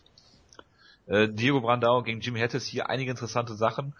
Äh, den Kampf habe ich auch zwar nur zur Hälfte gesehen, aber den, äh, ich glaube, es war ein, es war ein Elbow yep. von von Diego Brandao am Boden, yep. äh, der dann äh, dazu gef geführt hat, dass das äh, Blumen- und Kohlohr von Jimmy Hattis aufgeplatzt ist. Äh, Dana White hat sich bei Twitter sofort darüber beschwert über New Jersey, direkt über den Start ja, weil die Commission Gut, dann. Über äh, nördliches Beschweren machen viele Leute sehr gerne. Ich meine, es ist, glaube ich, die einzige halbwegs kompetente Kommission, die es im ganzen Sport gibt, aber hey, passt schon. Genau. Die hat die, Unified Rules erfunden. Genau. Das wollte ich auch gerade sagen, bevor wir wieder einen, einen Vortrag von dir zu den Unified Rules und den Einfluss verschiedener Leute dazu hören. Ähm, ja, hat sich Dana White natürlich beschwert und er hat das dann wieder zurückgezogen, als er das Ohr gesehen hat. Das hat Joe Rogan äh, ja auch genauso genau. gemacht. Er hat erst gesagt, nein, das ist Bullshit, was die da stoppen. Und dann hat er gesagt, oh, die hat ein riesiges Loch im Ohr. Na, ich hätte es trotzdem ja. weiterlaufen lassen. Hm. Ja, völlig.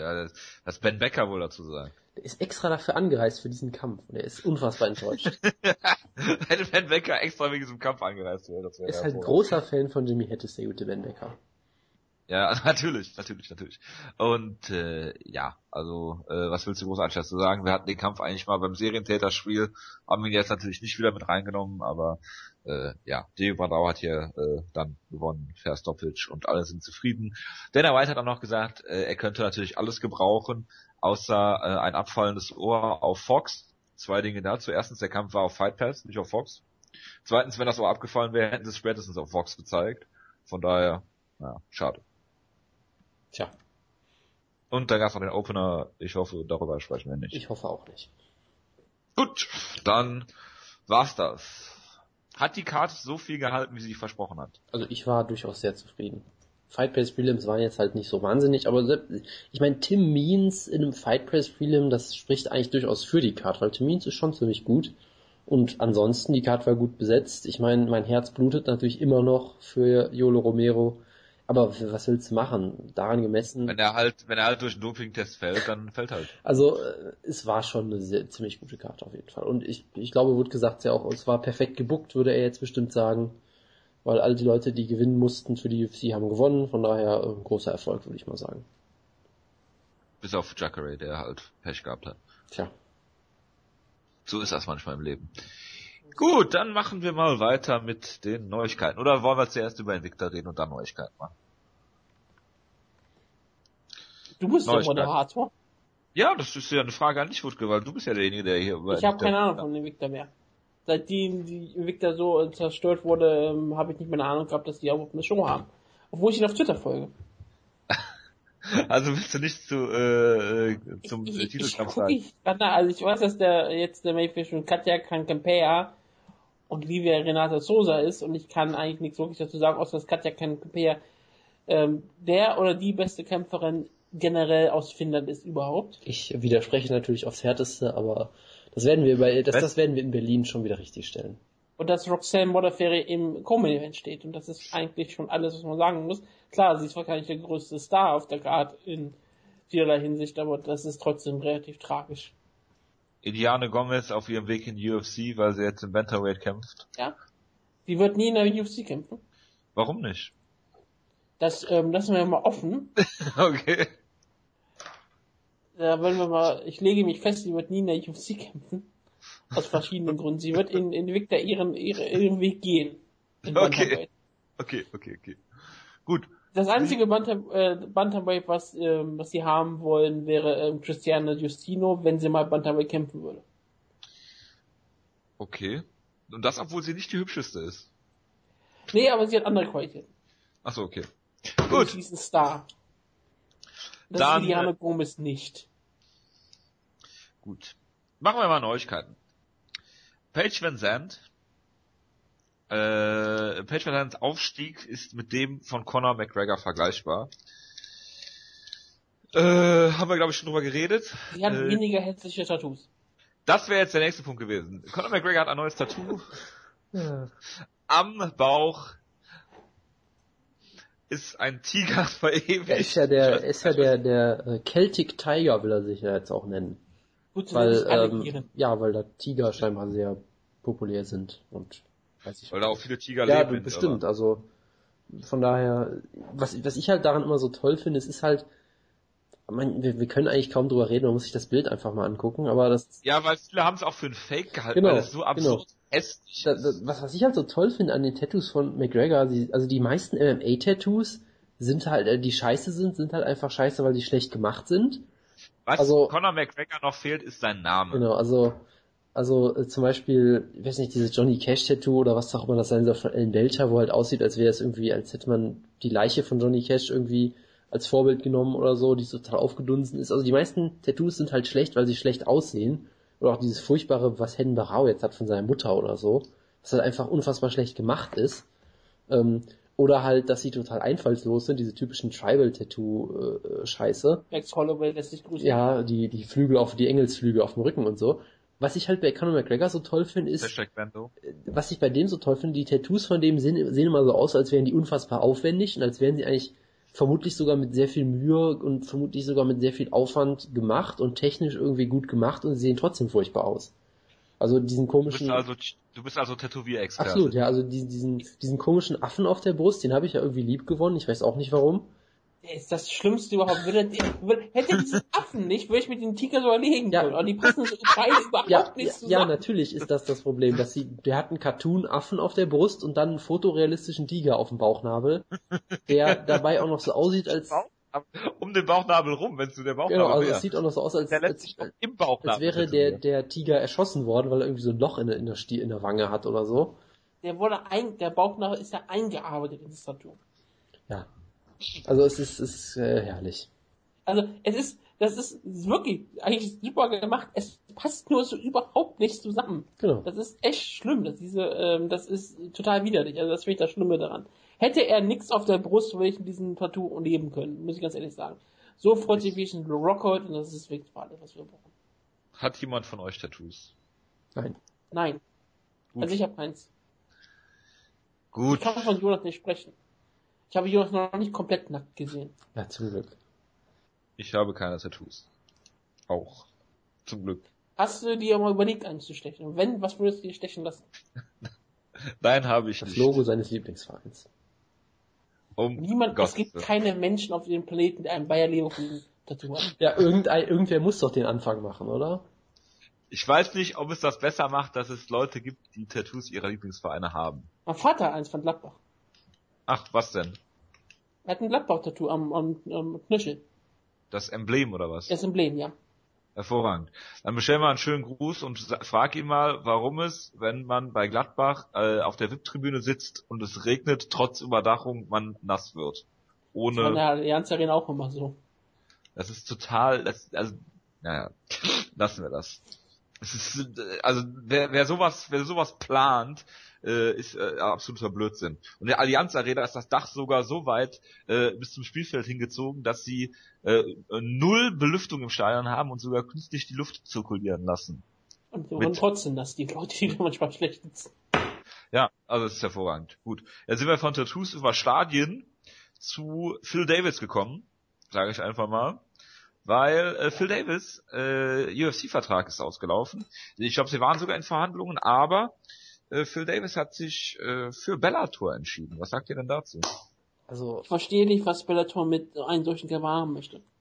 tja, das passt natürlich wieder nicht in deine Bellator-Weltsicht. Das ist Nein, natürlich passt- schade, passt weil, weil, er, weil, es, weil er ein guter Kämpfer ist. Ja, aber, es, es, aber er ist langweilig. Was will Bellator mit guten Kämpfern? So langweilig ist er gar nicht. Also Kämpfer ja, aber Nein, er hatte äh, spektakuläre es- Kämpfe ohne Ende. nein, da, darum geht's ja nicht. Aber ich, ich finde ihn relativ charismatisch sogar. Ich, Was? ich meine, er hat eine, er hat einen super Fight gegen Anderson Silva gefordert, den wir jetzt nie sehen werden. Das ist eine große Tragik eigentlich. Schon. Ich kann jetzt gegen diesen Briten antreten. Li- Liam, Liam, wer ist der? Champion? Liam. McGeary. Der ja auch bei American äh, Kickboxer Academy trainiert. Ja, das ist sehr schön. Genau, super. Nee, also, was ich hier ganz kurz sagen würde, ähm, es wurde ja, glaube ich, wirklich schon nach dem Kampf gegen Ryan Bader ge gemutmaßt, dass sie ihn loswerden wollen einfach. Ähm, Aus gutem Grund. ja, Aber ich glaube, sie haben, hätte haben, nach, ja, haben hätte nach. Asien schicken sollen, wie Ben Also, ich sag mal so, ich finde, du kannst verschiedene Sichtweisen drauf haben. Die eine Seite ist, du kannst versuchen, es aus der Sicht von Phil Davis zu sehen und du kannst hey sagen, hey, der Vertrag war abgelaufen, Bellator hat ihm scheinbar bessere Konditionen geboten, das ist gut, dass es diese Option für ihn gibt, es ist gut, dass es kein Ja. komplettes Monopol gibt, sondern dass er halt äh, dann auch weiter kämpfen kann für hoffentlich mehr Geld mit leichteren Gegnern oder weiß ich nicht was. So kannst du es positiv sehen. Du kannst natürlich auch sagen, was sagt das jetzt über die UFC aus, dass sie einfach einen Top, Top 10 Lightweight, äh, Light Heavyweight einfach gehen lässt, obwohl die Division komplett tot ist. Also du könntest es halt in einem sehr negativen Licht sehen und sagen, das ist der Ende, das Ende von allem, das ist kein echter Sport, was ja, ist es nicht, ist jetzt nichts Und weiter dann noch hol den Bellator.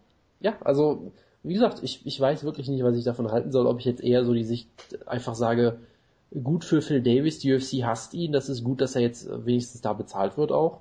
Oder ob ich jetzt sagen kann, das ist schon sehr, es ist schon sehr aussagekräftig, dass die UFC keinerlei Interesse an einem Top 10 Light Heavyweight hat, der als einziger in der Division noch nicht 35 ist oder so.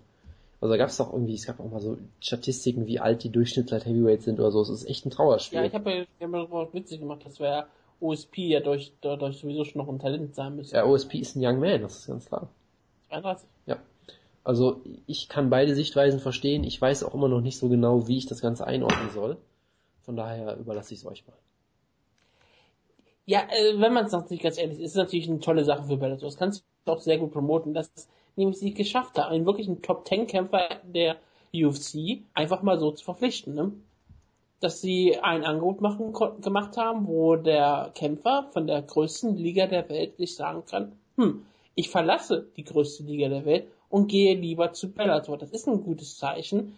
Er könnte natürlich damit der Christian Cage von Bellator werden. Ich glaube nicht wirklich daran.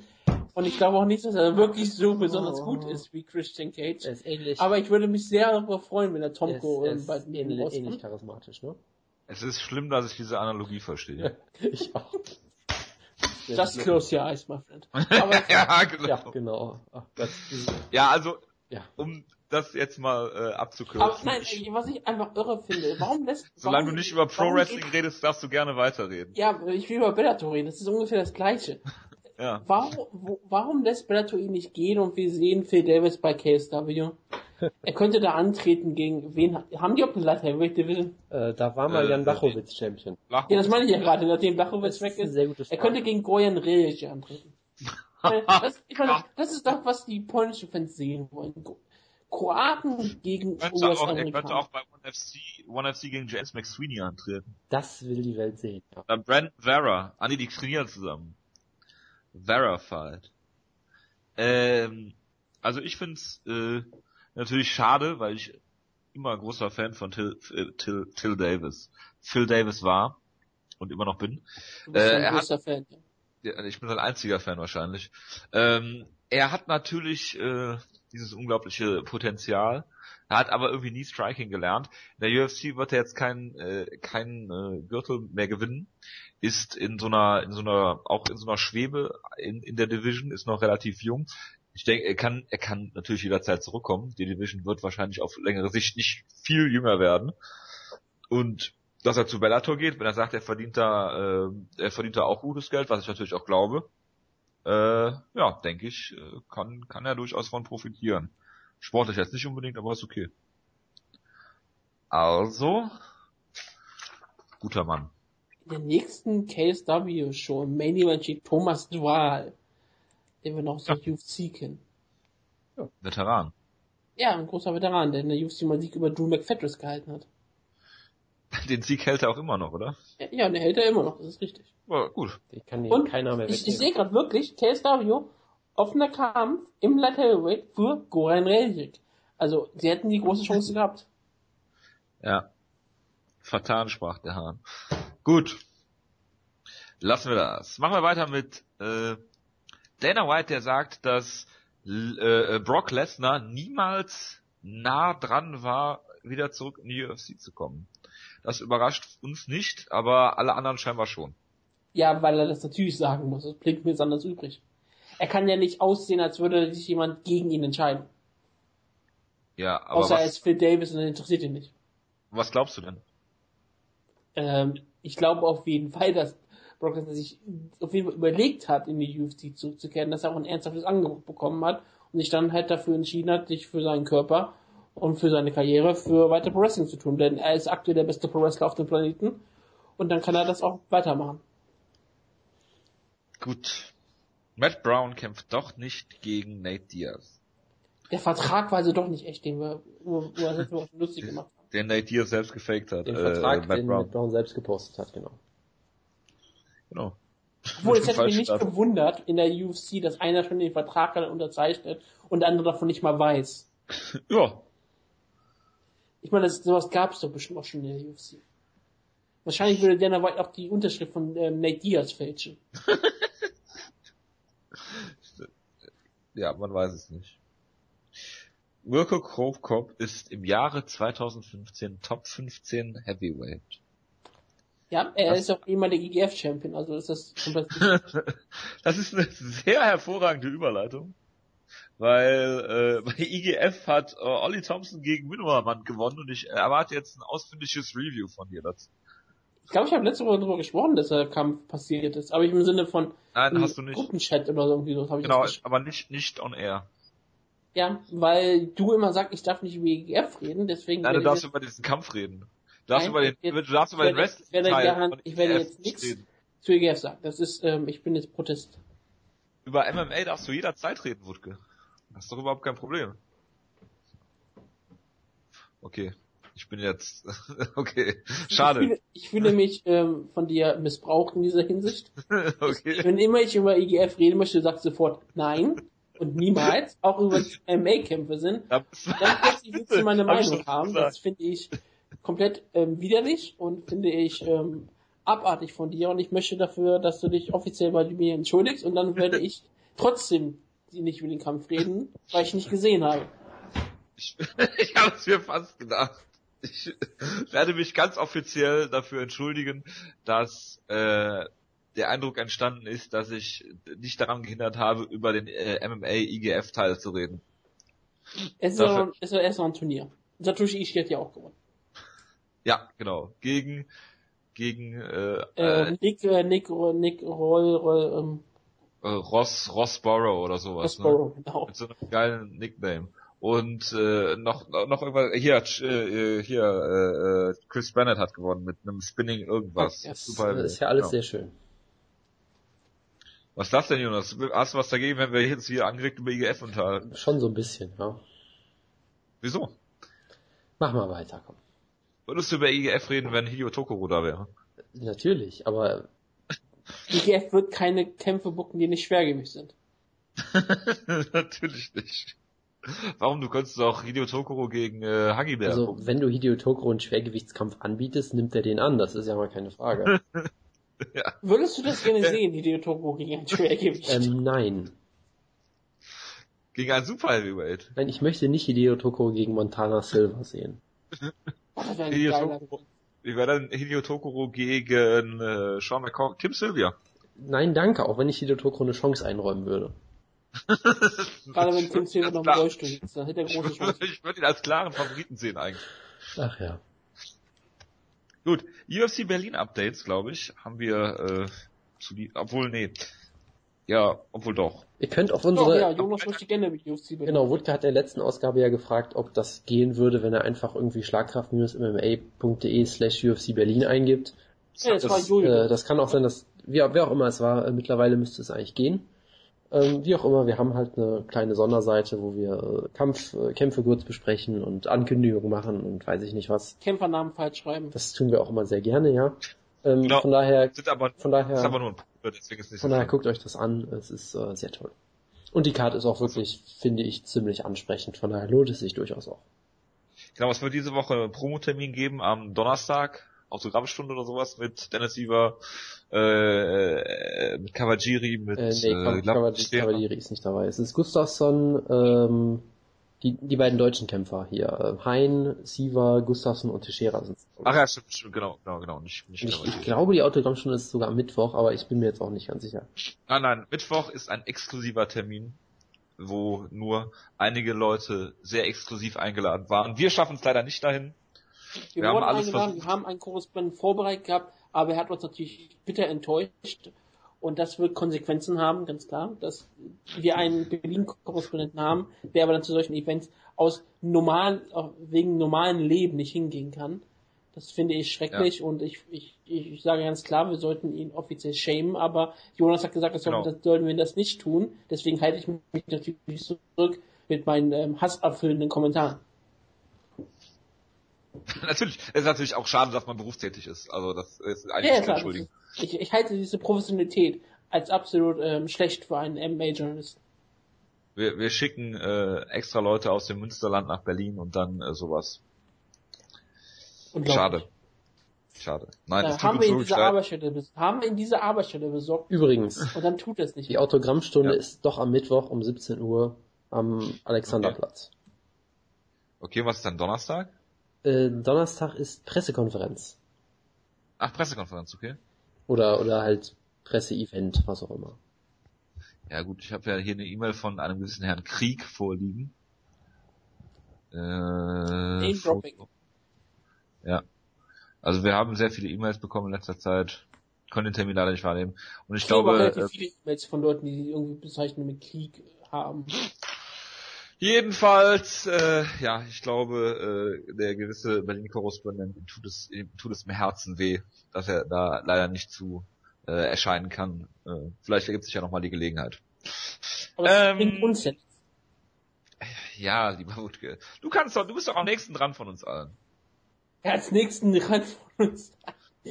ja klar, Ja, wie, wie, weit ist kurze das? Strecke. Kann ich mit dem 200, Fahrrad 300 fahren. Kilometer? 300 Kilometer? Das ist immerhin, Keine äh, Ahnung, wie Kilometer. Das, das- ist, das ist ungefähr die es Hälfte ist, von es dem, ist was nicht wir so haben. extrem lang mit der Bahn, aber es ist halt immer noch lang genug. Das ist ungefähr die Hälfte von dem, was wir hätten. Ja. Von daher, gut. Ich bin doch noch Ähm, halb der Mann. Genau. Äh, Kampfankündigung für UFC Berlin ist äh, äh, Alan Omer bestätigt worden gegen Mike Wilkinson. Nikita Krylov gegen Marcus Rogerio da Lima. Das ist aber nicht in Berlin. Nicht? Nee. Das ist nicht in Berlin? Das äh, Sondern? in Brasilien scheinbar. Also das ist irgendwie. Ach echt? Also es wurde für Berlin angekündigt, dann Ich wollte gerade sagen, das ist doch für Berlin angekündigt worden. Das hab ich aber schon halt von keiner offiziellen Quelle. Das wurde halt von irgendeiner Webseite gebreakt, dann haben es alle übernommen und dann gab es ein Update, wo gesagt wurde, nee, das findet offenbar in Brasilien statt und offiziell ist, glaube ich, noch gar nichts zu dem Kampf. Also er könnte vielleicht sogar noch dazukommen, er könnte auch in Brasilien stattfinden, er könnte gar nicht stattfinden. Schade. Ja, ich habe mich schon unfassbar gefreut. Aber Du wolltest wieder seinen Schritt fotografieren. ähm, immer, immer. Da würde ich auch nach Brasilien fliegen für. natürlich, natürlich. Ich wollte ihn gerne interviewen, aber du kannst in der Zeit ja dann den Schritt fotografieren, wenn ich interviewe. Wir, wir kriegen das schon irgendwie kombiniert. würde ich mich wie so ein, wie so ein, äh, wie so ein Trickbetrüger fühlen. Ich lenke ihn ab und du kannst in aller Ruhe den Schritt fotografieren. Ja. Du bist der beste Wingman, Jojo. Mhm. Absolut, habe ich schon oft gehört. Ähm, Scotty Jorgensen ist wieder erwartend immer noch in der UFC und kämpft gegen Manny Gamurian. Und äh, ein Rematch, ich, ich sag mal, man, man kann, man kann, man, man muss epischen Ausmaße sagen, weil es wirklich epische Ausmaße hat. Es kommt bei Bellator zu Bobby Lashley gegen James Colossus Thompson 2. Dem epischen Rematch von äh, Super Fight League, was ich glaube ich live gesehen habe damals. Das du live gesehen hast, ja. Während der Show, genau, genau. Und wir haben währenddessen getaped, glaube ich sogar. Ja, Oder, oder wir haben ein Vorgespräch gemacht, irgendwie so. Ja, ich glaube, es war, es war im Vorgespräch, es war im Vorgespräch, es war nicht live in der Sendung Es war ein leider. epischer Kampf, wo James Thompson durch seine hervorragende Kondition gewonnen hat. ja, Es war, es genau. war wirklich toll. Aus Neu-Delhi, Indien. 2012 war es. Genau, Colossus gegen Bobby Lashley, Es ist hervorragend. ja vollkommen an mir vorbeigegangen. Ich bin gerade sehr, sehr glücklich. Ja, Ich bin sehr überrascht, dass Bobby Lashley aktuell noch bei Bellator unter Vertrag steht, denn er war ja eigentlich über Spike TV und ist sogar noch bei TNA aktuell am Wrestling. Und TNA läuft auf Discovery, also auf Discovery America oder wie der Channel irgendwie heißt. Destination America, was eigentlich ein Discovery Channel ist, das nicht zu, zu Spike oder Viacom gehört, glaube ich. Und deswegen bin ich überrascht, dass er noch antreten kann bei Bellator, aber er hat nämlich sehr große Freude hinterlassen, dass er gegen jemanden antreten kann, eines Stiles eines Kämpfers wie James Colossus Thompson. Also Bobby Lashley gegen Colossus Thompson ist ein Traumkampf. Und das ist halt das Bellator, was wir sehen wollen. Und nicht Phil Davis. natürlich. Ich möchte nicht Phil Davis gegen Virgil Zwicker. Ich möchte ähm, Bobby Lashley gegen Colossus Vielleicht Thompson. möchtest du denn Phil Davis gegen Houston Alexander? Können wir uns darauf einigen? Das hätte äh, etwas Interessantes, weil ich würde sehen, wie langweilig Houston Alexander noch werden kann. Die Frage ist eher, wie, wie viel, wie viel Headbutts zeigt er diesmal? ich glaube, Just Alexander würde Phil Davis outstriken. Ähm, das ist nicht besonders schwierig, aber ähm, ja, vielleicht. Das könnte er vielleicht durchaus sogar tun. Gut, und dann, dann buchen sie Phil Davis gegen Wladimir Matjuschenko. Hervorragend. Ja, das, äh, damit schließe ich die News-Ecke. Habt ihr noch irgendwas? Nein. Gut, dann Wutke, Ja, hast du den. Zufallsgenerator. Den habe ich sogar schon vorbereitet. Es gibt zwölf Kämpfe. Du kannst gerne Genau. nachzählen. Oder nachrechnen, wenn Hab ich, hab, ich, ich rechne immer, ja. Ich sehe das auf einen Blick. 5, 4, 3, ja, macht 12, ne? Ja. Unfassbar. So, dann werde ich mal sagen, dass ähm, du irgendwann Stopp sagst. Ja. Ich lasse es aber ein bisschen laufen, weil wir haben ja eh äh, wenig Zeit vertrödelt in dieser Sendung. Wir können das ruhig noch ein bisschen in die Länge ziehen. Ähm, Stopp. Nummer 9. Oh je. Hervorragend. Das 1, ist, 2, 3, 4, 5, Aha. 6, 7, 8, 9. Das ist also Olivier Aubin Messier gegen David Michon. Wo ich erstmal die Wikipedia-Artikel öffnen muss. Sich Oliver Aubin Messier ist schwarz, das ist das Einzige, was ich glaube für ihn weiß. Ich habe Ich keine bin mir Ahnung. relativ sicher, dass der das eigentlich nicht ist. Ich müsste auch nach. Nein, ist es nicht, ich verwechsel jetzt Hervorragend. Nee, ist er nicht. Er ist komplett Ich weiß. weiß sogar, wer das ist, glaube ich. Das ist schlimm. Das ist irgendwie so ein Französ äh, französischer, franco-kanadischer Judoka oder irgendwie sowas. Ja, für Du wer sagst jetzt. jetzt franco-kanadischer Jude. Nein, das wollte ich nicht Das wenn er dann noch schwarz wäre, das wäre großartig. Ist er da nicht, er ist ähm, sehr weiß auf den Bildern. Er sieht ähm, Wäre ein, komplett- gefund, äh, wäre ein gefundenes Fressen für Serda Sumunchu. Inverted Triangle Kimura. Ich kann mich nicht daran Ich kann erinnern. mich nämlich dran erinnern, den Kampf. Der habe ich, glaube ich, sogar mal live gesehen oder irgendwie sowas. Irgend, Okay. Irgendwas war da. Also David Michaud hat gegen einen gewissen Li Jiang Liang verloren, deswegen wird er nicht gegen äh, äh, Olivier Aubin Mercier äh, gewinnen und ich tippe auf äh, eben letzteren. Ebenso. Ja, das würde ich dann auch sagen, weil ähm, Yingling, der, ich glaube, der hat nicht mal ähm, Tough oder sowas gewonnen. Der hat auch nicht mal mitgemacht oder sowas. Bin mir gerade echt nicht sicher. Und wenn er dann nicht mal mitmacht oder nicht mal gewonnen hat, dann kann der nicht besonders gut sein. Und deswegen kann Mischar nicht ähm, auf irgendeinem Niveau haben in der UFC.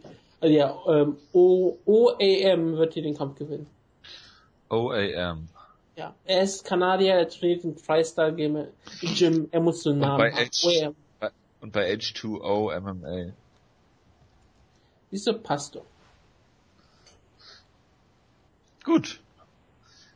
Kommen wir zum Main Event. Äh, Team Schlagkraft Koji Horiguchi gegen Mighty Mouse. Die Frage ist, wie gewinnt Mighty Mouse? Schafft er ein Finish oder wird es eine Decision? Also ich muss ja sagen, ich finde den Kampf relativ schade, weil sie mussten ihn halt bucken, weil es gibt halt nichts anderes. Auf der anderen Seite, Kyoto Horiguchi halte ich wirklich für einen sehr interessanten Kämpfer und ich glaube, wenn du dem mehr Zeit gegeben hättest, ein paar Jahre mehr, hätte es durchaus interessant werden können, weil er hat halt diesen sehr interessanten Striking-Stil. Ich glaube, er kommt aus dem Karate, ähm, hat auf jeden Ja. Fall sehr, sehr viel Knockout-Power für einen Flyweight, wo das ja durchaus selten ist. Äh, John Dodson hat vielleicht noch sogar noch ein bisschen mehr, aber Horiguchi kann, äh, ist da durchaus äh, sehr, sehr gut bestückt mit. Und er hat halt, wie gesagt, einen unangenehmen Stil im Stun, im, im, im Stand, im Stand, es ist spät, ähm, ist noch sehr jung, er ist erst 24 und hat in der UFC bisher, ich meine klar, er hat jetzt keine riesengroßen Siege, hat Darren Montague besiegt, den ich mal sehr gehypt habe, sehr überzeugend. Sonst halt größtenteils Leute, die man nicht so wirklich kennt. Luis Gaudino kann man noch kennen. Von daher, es wäre halt schön gewesen, wenn er noch ein paar Jahre mehr Zeit gehabt hätte, sich zu entwickeln, weil ich glaube, mit seinem Stil ist er allgemein, er ist ein guter Athlet auch, er ist sehr schnell, er haut, wie gesagt, sehr hart zu und allein das ist schon eine gute Kombination für Flyweight, womit er vielen Leuten gefährlich werden kann, glaube ich. Er ist ja auch bei Team Schlagkraft, also muss er hart suchen können. Genau, das ist äh, sehr, sehr Genau wie wichtig. Tom Kong Watson zum Beispiel. Ja, oder wie Viviano Fernandes, alle für ihre Schlagkraft bekannt. Ähm, aber Ja, das, das Problem ist halt, er kämpft gegen, Ma gegen Mighty Mouse und Demetrius Johnson ist einer der komplettesten Kämpfer, die man sich vorstellen kann. Er hat kaum Schwächen, also du kannst dir vielleicht den Kampf gegen John Dodson damals angucken und sagen, okay, da hat er ein paar Schwächen gezeigt, aber das ist jetzt auch schon wieder äh, zwei Jahre her. Ja. Mehr als zwei Jahre. Oder Dominic Cruz und dann kann man auch sagen, ja, wenn ein perfekter Wrestler, ein Male-Wrestler bist wie Dominic Ja, Cruz, dann hast du, hat er Schwächen. In einer anderen Gewichtsklasse auch noch und so weiter und so fort. Ne? Also Ja, klar. Von daher, er kann alles, wenn gerade die Art und Weise, wie er Chris Carriasso besiegt hat, also, dass er Carriasso besiegt, war ja klar, aber wie er ihn auseinandergenommen hat, war schon sehr beeindruckend auch. Von daher, ich, ich glaube, Johnson kann, er kann ihn zu Boden nehmen und on top kontrollieren. Ob er ihn submitten kann, weiß ich nicht. Er kann ihn im Clinch besiegen, weil Mighty Mouse ist auch unfassbar gut im Clinch. Man gucke sich nochmal den Kampf gegen Ali Bagotinov an, wo er sich mehr oder weniger absichtlich von einem Combat Sambo und Clinch-Spezialisten in den Clinch nehmen lässt und ihn da komplett auseinander nimmt.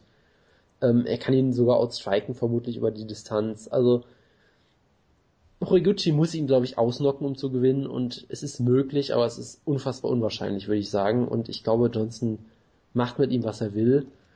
Ähm, ich würde am Ende vermutlich sogar auf einen Finish tippen, weil ich glaube, dass Johnson auch, sag ich mal, merkt, dass es dahingehend so Druck auf ihn gibt und äh, gesagt wird, hey, du bist stinklangweilig, bla bla. Ich glaube schon, dass er daran auch arbeitet.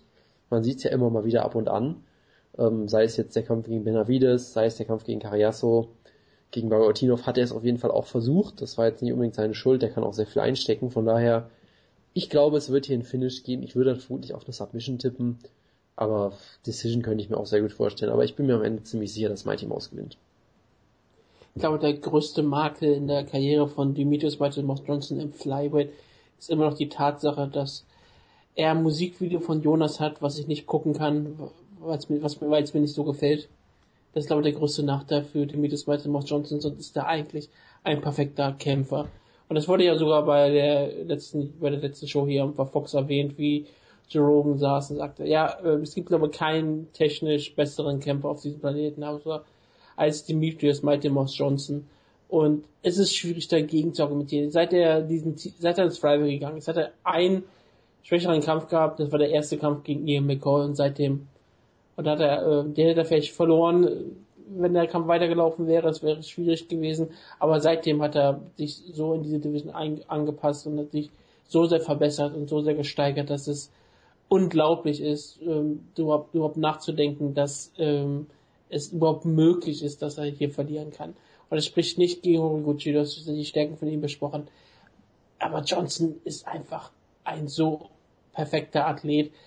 Er ist auch ein, ein, ein solch spektakulärer und toller Kämpfer, wo es einfach tragisch ist, dass er halt ähm, damit, ähm, ähm, wie kann man sagen, ähm, zeichnet ist, dass er halt nur ähm, im Flyweight kämpft. Ich meine, ein solcher Kämpfer mit mehr Gewicht und mehr Promotion hinter, hinter sich könnte ein Star sein, aber er ist ein Flyweight-Kämpfer und damit kriegt er keine Relevanz und er ist doch dann immer, hat doch dann immer Pech mit diesen mit Cards. Ich meine, jetzt könnte er vielleicht mal ein bisschen mehr in Rampenlicht stehen, im Sinne von, dass er auf einem, auf einem Co-Main-Event steht bei einem Main-Event, der vielleicht ein paar mehr Leute angezogen hätte, weil es ein Rematch war, was vielleicht ein paar Leute interessiert hätte. Jetzt ist er wieder, jetzt kämpft er wieder alleine im Main-Event, keiner wird die Card kaufen. Es wird, es wird ein riesiger, riesiger Flop und es ist einfach nichts und das ist nicht seine Schuld. Er ist ein spektakulärer Kampf, wie ich angesprochen habe. Er ist ziemlich gut.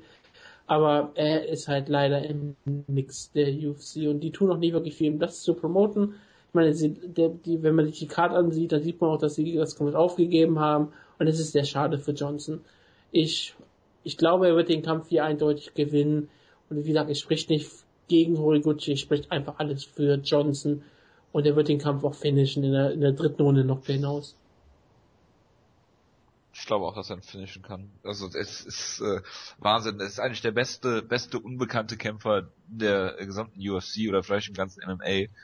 Ähm, ist, den, wir haben, wir haben schon oft über die Gründe gesprochen, warum er so unbekannt ist und er wehrt sich ja auch dagegen. Das ist auch immer so ein bisschen süß, aber die UFC hat irgendwie keinen Plan hat für ihn. Das Charisma so. Das ist ja, das ja aber die UFC hat keinen Plan für ihn.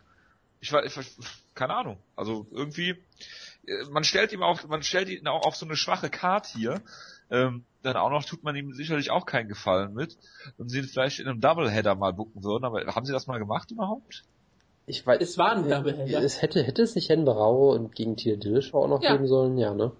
Das ist ja, halt, aber dass der Kampf stattfindet, hätten sie sich ja vorher schon. Das ist sicherlich richtig, ja. Also sie haben auch immer das Pech, dass sie irgendwie solche Shows in Kanada, ich glaube, den kanadischen Markt können sie komplett vergessen mittlerweile, weil die da seit Jahren nur noch scheiß Shows irgendwie hinbringen, habe ich das Gefühl. Also es kommt irgendwie alles zusammen. Sie wissen nicht, was man mit Mighty Mouse anfangen soll. Er hat ja auch letztens so ein paar Quotes gegeben, die ganz gut waren, so von wegen, wenn ihr halt kein Geld für mich ausgeben wollt, seid ihr selbst schuld, dass ihr das verpasst oder so. Er, er versucht ja wenigstens so ein bisschen. Und ja, ich meine, du könntest, ne, ich meine, du könntest ja vielleicht auch versuchen, weiß ich nicht, wenn er schon von Xbox gesponsert wird, dass du da vielleicht ihn auf irgendwelche Gaming-Shows setzt oder irgendwas machst in der Hinsicht. Sie tun halt nach dem, was ich sehen kann, einfach nichts, scheinbar. Also, ja, es ist halt. Xbox tut das ab und zu mal, also Microsoft tut das ab und zu mal mit ihm. Ja, aber die UFC glaube ich nicht wirklich. Ne? Also, nee, UFC tut das überhaupt nicht mit ihm. Tja. Er darf auch ja, bestimmt damit mehr rauskommen, das ist eine andere Frage. Sie hatten, sie hatten ihn ja mal auf eine starke Karte gesetzt mit, mit Cerrone gegen Alvarez, mit, mit Julio Romeo Kennedy, mit Conor McGregor gegen Poirier, mit Ketzingano gegen Amanda Nunes, wo Dominic Cruz sogar äh, bei den Prelims äh, nur war. Und äh, da haben sie ihn halt gegen Chris Carriazo gekämpfen lassen, das auch kein Schwein mehr interessiert hat. Also ähm, unglücklich, schade für Demetrius äh, Mighty Mouse Johnson. Äh, der war halt der Main Event, halt niemand der Main Event hätte sein dürfen. Ja, es ist halt, es ist halt schwierig und mal gucken, was da noch kommt, äh, gegen was für Leute man ihn überhaupt noch stellen kann danach. Also es ist sicherlich immer noch dieses Dodson Rematch, was von vielen Leuten gefordert wird, aber muss er über kurz oder lang wieder zurück ins Bantamweight? Ja, also ich meine, so ein Kampf gegen Titel Dillashaw, irgendwie Titel gegen Titel, das könntest du auf jeden Fall besser hypen glaube, auch das würde die UFC aktuell nicht wirklich hinkriegen, aber es wäre immerhin schon mal etwas. Also, ja, das Flyweight, er ist halt zu gut für die Gewichtsklasse und das ist der, der einzige Vorwurf, den du ihm machen kannst, ist, dass er zu gut ist, was halt auch absurd ist. Ist er der männliche Ronda Rousey? Nein, weil sich, weil die UFC nicht weiß, wie man ihn vermarkten kann und sich keiner für ihn interessiert. Also, sportlich vielleicht, ja. Wobei es bei Rousey sicherlich noch mal extremer ist. Ja, am besten als Schauspieler ist Ronda Rousey. Ich bin mir sicher, ja. Hervorragend. Ja. Ja, viel mehr kann man glaube ich nicht sagen. Kommen wir zum Co-Main Event und da gibt es äh, einen einen Middleweight-Kampf mit Titelimplikationen vielleicht sogar. Be bekommt der Sieger von Michael Bisping gegen CB Dalloway eher einen Title-Shot als Jacare Sousa? Nein. Selbstverständlich. Gut, dass wir uns wieder einig sind. Ja, die beiden kommen aus Niederlagen. Steve Dalloway hat gegen Lyoto Machida verloren und äh, Michael Bisping gegen Luke Rockhold, wie bezeichnend. Ähm, Bisping hat jetzt äh, Niederlage, Sieg, Niederlage und äh, aneinandergereiht seit äh, Dezember 2011, als er gegen Mayhem gewonnen hat. Hm. Es ist so irre, wenn du so auf die wenn du sagst, okay, wir sagen mal 2011, ne, die Siege, die hat, Jorge Rivera, Jason Mayer Miller, Brian Stan, Alan Belcher und Kang Lee. Der ist mit Abstand der beste Brian Stan und der hat seine Karriere beendet. ja. Zwischendrin hat er Niederlagen gegen Chase Hutton, Vitor Belfort, Tim Kennedy und Drew Rockwell. Seine Niederlagen sind alle völlig in Ordnung. Es sind auf Aber er jeden Fall. ja, Ja, bitte. Nee, Nee, sorry. Die beiden haben gegen äh, mit Mayhem einen gemeinsamen Gegner. Sie hatten Hervorragend. Oh beide, Gott, ja, und die war, sie, sie ja. hatten beide ganz tolle Kämpfe mit Mayhem. Ja, und äh, Man kann sagen, man erinnert sich an diese Kämpfe. Michael Bisping hat die erste Runde, glaube ich, verloren, weil Mayhem ihn zu Boden genommen hat und fast in der Mount saß. Äh, aber äh, Dalloway ist natürlich zurück, äh, äh, also nach dem Kampf hat er Daniel Serafian besiegt, hat äh, Tim Boach eigentlich besiegt, glaube ich, das war auch diese Ja. Entscheidung, die eigentlich hätte sein müssen. waren. Dann hat er äh, Cesar Ferreira ausgenockt, als er am Käfig stand und nicht mehr weiter wusste und einfach ausgenockt Jay hat. Bei UFC ja, ja, ja, ja, absolut. Äh, dann äh, äh, Francis Camon besiegt Sag es, sag es, sag es. Was? Nein, ich sag's Der nicht. französischstämmige Dankeschön. Oh in diesem tollen Kampf, wo es, ich werde diesen Moment nie vergessen, wo beide sich angucken, die Arme einfach ausstrecken und die Fans komplett ausrasten in der Halle und total begeistert sind aus irgendeinem Grund. Ich habe nichts von diesem Kampf mitbekommen und habe nur später bei der PK, als äh, Dean Lister neben mir auf dem Boden saß, ähm, den Eindruck gewonnen, dass CB Dolloway noch uncharismatischer im wirklichen Leben ist, als er im Fernsehen rüberkommt. Das ist schon beeindruckend. Ja, also wenn ich ganz ehrlich bin, der Kampf ist mir vollkommen egal. Sweet Dolloway hatte so einen netten kleinen Comeback-Run fast schon, wenn man es so nennen will, nachdem man ihn ja anfangs eigentlich ziemlich ab abgeschrieben hatte. Und Michael Bisping ist halt immer da und ist jetzt langsam auch, also ich sag mal Michael Bisping, der Vorwurf, dass er nie gegen Top-Leute gekämpft hat und wenn dann, dass, dass er gegen die verloren hat, den kannst du bis nach 2008 zurückziehen oder so. Was hat, Er hat, sie- Ja. er hat gegen Top-Leute ja, er hat gegen sie immer verloren, sagen wir es mal so. Er hätte mal fast einen Title Shot gegen Anderson Silver bekommen. Anderson Er hat Silver schon- gesagt, nein. Ja, er hat Er tolle, hat gegen Matt Hamill verloren. mit, mit so tollen, Also, also er hat halt eigentlich- größtenteils halt, er hat nie wirklich gegen Top-Gegner gewonnen, das ist halt einfach so. Ist ja auch keine Schande. er hat ähm, Sexy. Yama. Und jetzt ist er Wer- 36. Wer ist denn, wer ist denn der stärkste Sieg von Michael Bisping? Sexy Yama. Ich würde weiter Alan Belcher sagen, vermutlich sogar. Nachdem er ihm das Auge ausgepokt hat. Tja, aber in dem Kampf sah er auch wirklich gut aus, das weiß ich nämlich noch. Geht Ja, nicht ja, in das aber- Kang als gefährlicher Gegner. Aber ist Alan Belcher so gut? Er hatte jetzt diesen Sieg gegen, gegen, ja, äh, schwierig, ne? gegen äh, äh, Tokinho, also gegen Pahares. Ja, und äh, wo er einfach die Submission verteidigt hat. ja, und, äh, einfach, Pahares nicht einfach ist gut, ne? Gegen Palace. Ja, hat er aber. Ja, wie auch immer. Mehr, Also viel mehr hat er nicht gezeigt in, in seiner ich UFC-Karriere. denke, Er hat gegen Sexyama sogar eine Entscheidung äh, verloren. Ich denke, ähm, man könnte sich jetzt einig sein, dass das durchaus aussagekräftig ist, dass er halt nicht so riesengroße Siege hat. Er ist jetzt halt 36, wie lange er jetzt noch weiterkämpfen will, weiß man auch nicht. Er hat ja auch große Probleme mit dem Auge, glaube ich, gehabt. Immer mal wieder. Ja. Ähm, ich weiß gar nicht, ob im Rockhold-Kampf war da nicht auch irgendwas mit dem Auge. Ich weiß es schon gar nicht mehr, ist auch egal. Ähm, hat den ähm, Kang Lee besiegt, der auf allen Drogen der Welt war oder vielleicht auch nicht, weil die UFC die Tests verkackt hat. Ähm, ansonsten, mir ist es vollkommen egal. Ich sage Michael Das Bisping. sagt schon viel über Kang Lee aus, dass man, dass er von Michael Bisping gefinisht wurde. Ich sage einfach mal, Michael Bisping gewinnt per Decision in einem stinklangweiligen Kampf und ich freue mich überhaupt nicht drauf. Ich hoffe es. Ich meine, dass er auf ein Auge richtig Probleme hat, ist ja kein Problem. Das Striking von Cibidale wollte trotzdem nicht vor große Probleme setzen. Bisping war mal so ein perfekter Allrounder, der halt wirklich überhaupt nichts besonders gut kann, außer halt Scrambling und Ground and Pound. Aber ähm, in der heutigen Zeit ist es ein bisschen wenig. Cibidale ist ein ziemlich guter Ringer und das wird halt, da wird es halt relativ spannend zu sehen sein, wie häufig wird Michael Bisping nach einem Takedown wieder aufstehen können. Und das wird wahrscheinlich die einzige ähm, spannende Frage an diesem Abend sein. Und ich kann mir durchaus vorstellen, dass Steve Dalloway ihn halt 27 Mal zu Boden nimmt. Und Michael Bisping steht 26 Mal wieder auf und trotzdem verliert, äh, verliert er den Kampf am Ende durch eine Können Decision. wir, können wir das als offiziellen Tipp von dir festlegen, dass CB Dolloway einen neuen Rekord bricht, nämlich den von Habib äh, von 21 Einen Takedowns? neuen Rekordbericht. Dass, dass, er, dass er einen neuen Rekord aufstellt und 26 Takedowns zeigt, da bin ich sehr gespannt drauf. Wie viel hatte Habib damals? 21, Äh, glaube ich. Ja, und Khabib hat ja den Kampf häufiger wieder aufstehen lassen, damit er den Takedown-Rekord brechen kann. Verstehe. Hat auf jeden Fall nachher gesagt. Dass das so Würde ich im Nachhinein auch behaupten. ich würde es auch wirklich zutrauen, dass das Problem Ja, ist. das würde ich ihm auch zutrauen. Allerdings. Ähm, ich bin, bei Michael Bisping ist immer so eine Frage, er besiegt halt die Leute, die nicht besonders gut sind. Civil Dalloway ist so auf dieser Kippe, er ist ein ziemlich guter Gatekeeper, hatte gegen Lyoto Machida jetzt keine Chance, da war er zwar über sein Niveau, logischerweise, aber sonst sehe ich eigentlich Civil Dalloway als nicht gerade ungefährlichen Gegner an, unangenehm. Ich glaube, er ist einfach, Michael Bisping ist jetzt einfach am Ende seiner Karriere, Civil Dalloway ist auf den Zenit seiner Karriere. Ich glaube, Dalloway gewinnt eine langweilige Decision. Ich sage, Bisping gewinnt eine langweilige Decision. In einem Punkt sind wir uns auf jeden Fall alle einig, das ist schön. Es wird ein, es wird ein Topkampf. Ja. Genau wie Fabio Maldonado gegen Steve Bossi. Ach ja. Das ist ja der Kampf, in dem eigentlich Rampage Jackson hätte stehen sollen. Was auch schon eine tolle Ansetzung gewesen wäre. Ja. Und wir wollen mal sagen, Ist- das hat nicht ganz funktioniert für Rampage Jackson. Ja. Hat Dana White schon gesagt, dass Rampage Jackson kämpfen wird? Er hat ja kein Verbrechen begangen, das äh, ist ja ein bisschen was anderes.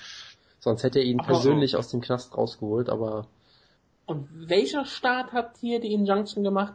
New Jersey, natürlich, wie immer. New Jersey hat was gegen die UFC.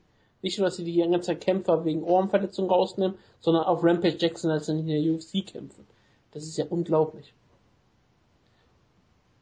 Aber ja, Ja. Ähm, Fabi Maldonado gegen Steve Bosse. Steve Bosse haben wir ja drüber gesprochen, ehemaliger Hockey-Enforcer, der seine Karriere beendet hat, nachdem er einen UFC-Vertrag unterschrieben hatte, weil er sagte, okay, ich habe zu viele Kopfverletzungen gehabt und mein ganzer Also, Körper äh, ist es Er hat Jetzt schwer seine verletzt. MMA-Karriere be- beendet. Das hört sich jetzt an, als ob er seine Hockey-Karriere beendet hat. Die, Nachdem die er- Hockey-Karriere hat er äh, schon länger beendet gehabt, weil er ein äh, Kämpfer in der kanadischen Szene hat, aber einen Kampf gehabt gegen hier, wie heißt der andere Kanadier, Ryan Jimmo, ne? Äh, nein. hat mal nicht Houston, hat hat mal Houston Alexander ausgenockt, das weiß ich Genau. nicht. Und Marvin Genau. Eastman besiegt War das, und war das nicht sogar Steve Bosse gegen Houston Alexander so ein Kampf mit Half Points? Weiß ich nicht.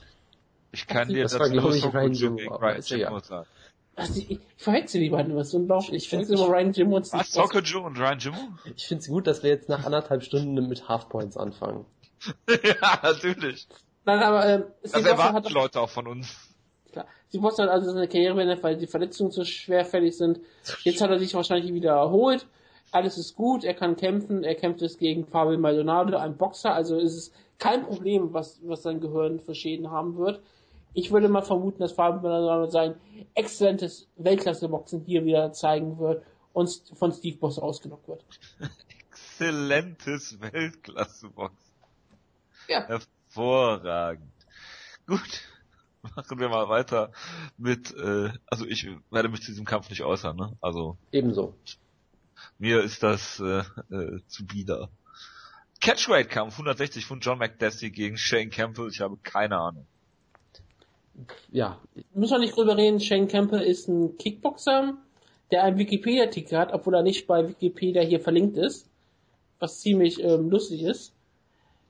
Ähm, er wird vielleicht auch gelöscht jetzt bei Wikipedia, wie ich gerade sehe, der ist schon ge getaggt worden, zu Recht. obwohl er ziemlich gut ist. Er, hatte seinen letzten Kickbox-Kampf in Aserbaidschan gegen den deutschen Enrico K. verloren, kämpft seitdem in Welterweight in der, in der MMA-Szene, meistens halt in Alberta, hat seinen letzten Kampf äh, bei der World Series of Fighting gehabt, ist laut Topology bei Western Canada die Nummer 3, also der drittbeste westkanadische Welterweight-Kämpfer und das freut mich, dass der so einen Kämpfer hier in der UFC hat.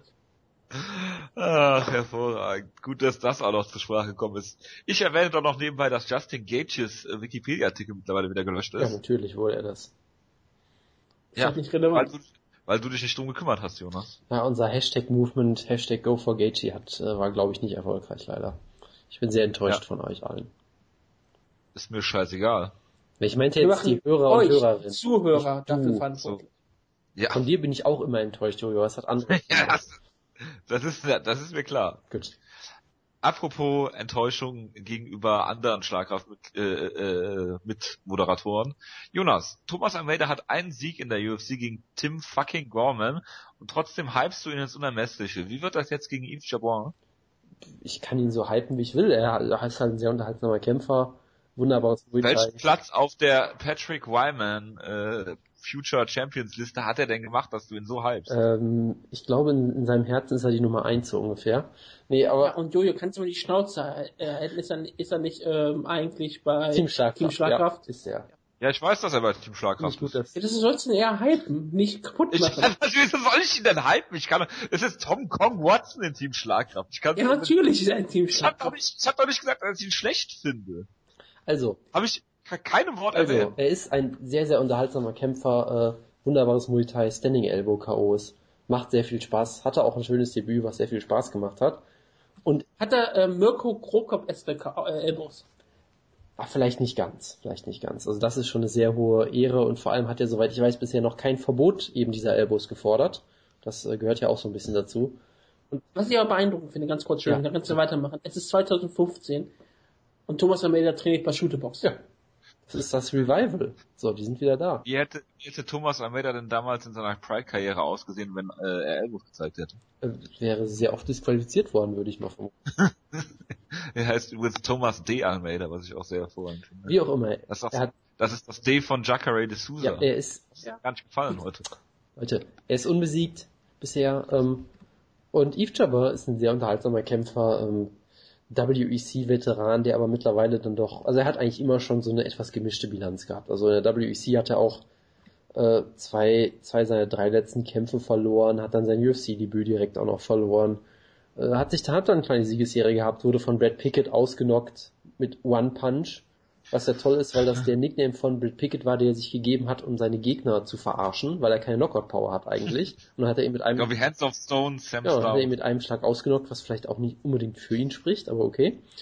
Äh, zuletzt halt wieder durchwachsen. Aber das Ding ist halt, er macht Spaß. Er ist ein unterhaltsamer Striker, ähm, sehr unorthodox teilweise auch. Man weiß, was man von ihm kriegen kann. Und der Kampf wurde natürlich genau deswegen gebuckt, damit die sich 15 Minuten oder bis zum Finish wild im Striking Spinning Kicks ins Gesicht zeigen. Und ich glaube, genau das wird passieren. Und am Ende wird Thomas Almeida natürlich gewinnen. Ich tippe einfach auf ein Standing Elbow, Mirko Krokop-Style, weil warum nicht? Und wie gesagt, ich bin ein großer Fan von Thomas Almeida, deshalb bin ich auf den Kampf gespannt. Und die UFC 186 Card ist allgemein relativ furchtbar, aber auf den Kampf kann man sich durchaus freuen. Der ist durchaus unterhaltsam. Wie gesagt, es ist, die Karte ist so schlecht, dass das der dritte Kampf ist, der in den Hype-Video, in dem Werbevideo promotet wird. Yves Jabin gegen Thomas Almeida. Tja, Das sagt einfach alles aus. Ich, freu- ich freue mich bis auf den Kampf, weil ich glaube, Thomas Almeida noch nie kämpfen sehen. Deswegen freut es mich, mal zu sehen, obwohl ich gesagt habe, ja, dann nehmen wir ein Team Schlagkraft auf, damit Jonas wenigstens einen Namen im Team Schlagkraft hat. Und ich habe mich dann entschieden, das ist wenigstens derjenige, der mich am meisten interessiert hat. Und ich sehe gerade, wie gesagt, Shooterbox-Kämpfer 18 und 0, Mirko Krokops Elbows, dann bin ich doch zufrieden und tippe ganz klar und voller Enthusiasmus auf Thomas De Almeida. Ich habe, ich kann alles, was der Wutke so gesagt hat, äh, 100% unterschreiben. Bin auch noch nie kämpfen sehen. Ich finde es interessant, dass er äh, bei Stutobox trainiert. Er ist noch relativ jung. Stutobox führt ja eigentlich dazu, dass man immer relativ schnell relativ alt wird. Äh, das wünsche ich ihm nicht. Ich wünsche, dass er ein besseres Camp findet. Zum Beispiel äh, zu äh, hier Pedinaris geht und dann und dann äh, Weight cuttet und ins Flyweight geht oder so. Keine Ahnung. Ich sag hier Thomas Almeida per Decision, weil was man hier sehen kann bei seinem Kampfrekord, er hat äh, bis auf seinen UFC-Kampf gegen Tim Gorman alles gefinisht.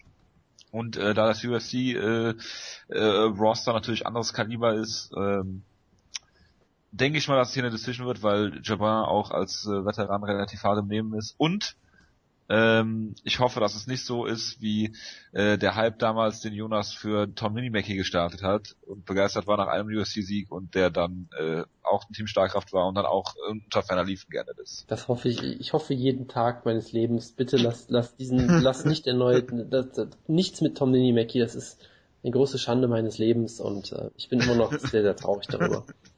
natürlich. Deshalb werde ich natürlich jetzt wieder Mr. Finland in den Himmel, in den Himmel heben.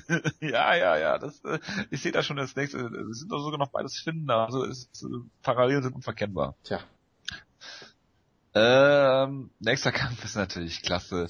Der hätte auch vor 15 Jahren schon in der UFC äh, gefühlt stattfinden können.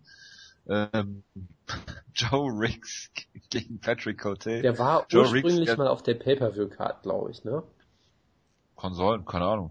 Zuerst hat sich, also Joe Riggs ist bekannt dafür in letzter Zeit, dass er sich selbst verletzt.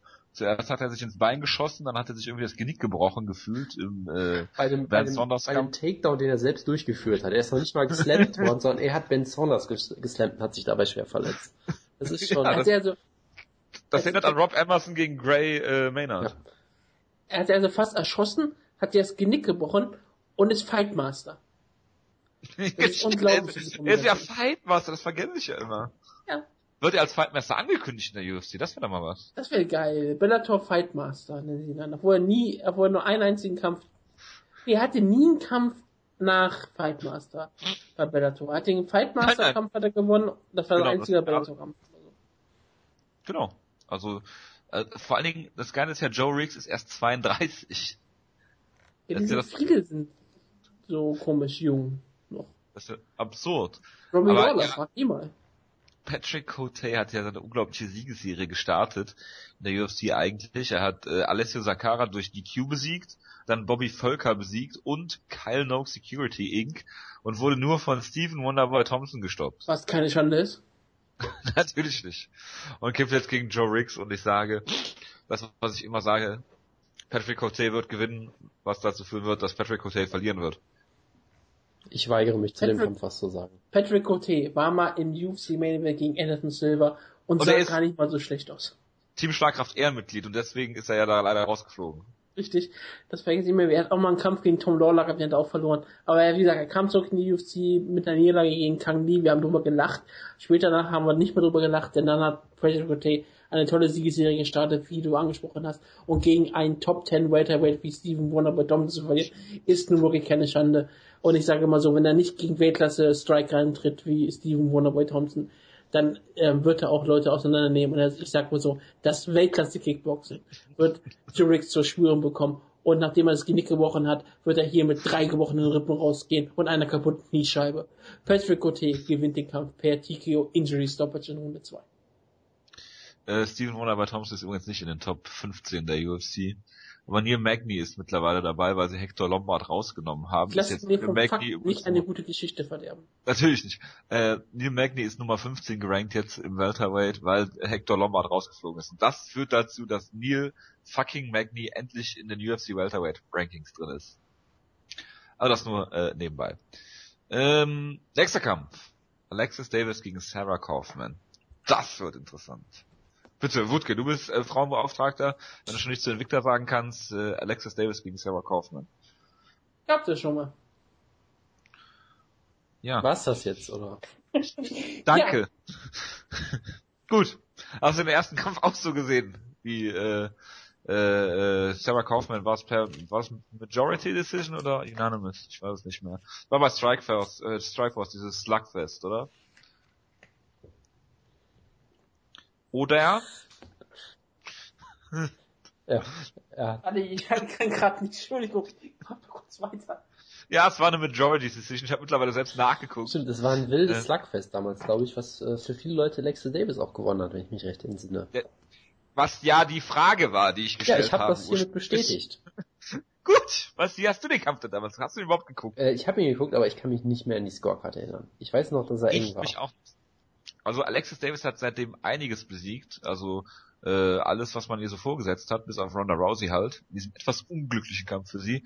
Also wenn man sich den Kampfrekord so anguckt, da sind einige Namen dabei, die sich durchaus gut lesen. Ne? Also äh, Männer Nunes besiegt, äh, Shinda Besser sagt jetzt nicht unbedingt noch was aus, genau wie Ross Sexton, aber Jessica Ai, Liz Camouche sah sie sehr gut aus, hat äh, dieses äh, durchaus gute Muay Thai Striking, äh, Leg gezeigt gegen Liz Camouche, sehr gut. Ähm, und hat auch durchaus gutes äh, Brazilian Jiu-Jitsu, was mich damals auch dazu gebracht hat, als ich gesagt habe, sie konnte einen Armbar verteidigen von Ronda Rousey. Das ist weiterhin unbewiesen, das kann sie bestimmt. Zündeten sich Wutke gerade an. Nein, ich bin jetzt mir wieder, sorry. Okay, es hat sich angehört, dass es jetzt gerade ein Streichholz angemacht und wurde mit einem Molotow-Cocktail anzünden. Ich zünde mich ähm, äh, Feuer an. Also ich mach, ich, ich gehe jetzt vor die Botschaft und zünde mich an, ähm, weil ich es weiterhin als erwiesen finde, dass Alexis Davis den Kampf gegen Ronda Rousey gewonnen hätte, wäre er weitergegangen wäre. okay, gut. Was sagst du denn zum ersten Sarah Kaufman gegen Alexis Davis Kampf? Ähm, das war der, der erste, der war ja ganz, ganz früh, den habe ich nie gesehen. Der war in 2007. Mhm. Dann der zweite. Gott, ähm, erinnere mich nicht mehr dran. Herrlich. Ja, Sarah Kaufmans UFC-Karriere ist ein bisschen merkwürdig eigentlich. Ähm, ich bin ja, ich gerade so aufregend, Joe. Ich finde das so geil gerade. Mich regt das, ich glaube Jonas regt das mehr auf. Nö, grade. ich amüsiere mich gerade hervorragend. Okay. Aber ich bin die Ruhe selbst. Wenn man so zwei Stunden podcastet, dann kann man einiges ab. Ich, ich hänge auch gerade am Tropf, von da ist es kein Problem.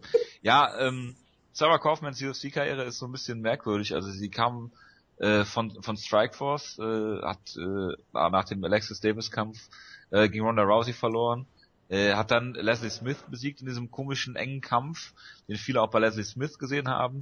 Dann äh, auch so eine komische Split Decision gegen äh, Jessica Ai dann verloren, den auch viele bei äh, Sarah Kaufman dann hatten. Die Kampf, danach dann durch dann den Drogentest gefallen ist mit diesen legendären Ausreden alles. Das war Genau, und dann äh, kam das Rematch gegen, gegen Leslie Smith, was sie dann gewonnen hat und hat irgendwie äh, den letzten drei Jahren so vier Kämpfe gehabt. Also genau. äh, nicht wirklich wirklich in Tritt gekommen, Sarah Kaufman. Sie beschwert sich ja auch gefühlt ständig auf Twitter. Sie hat auch mal dieses schöne Video gemacht, wo sie einen Cupcake mit ihrer Faust zerschlägt und dann mit einem Kampf gegen Misha Tate forderte, weil sie weil sie keine Kämpfe gekriegt hat einfach.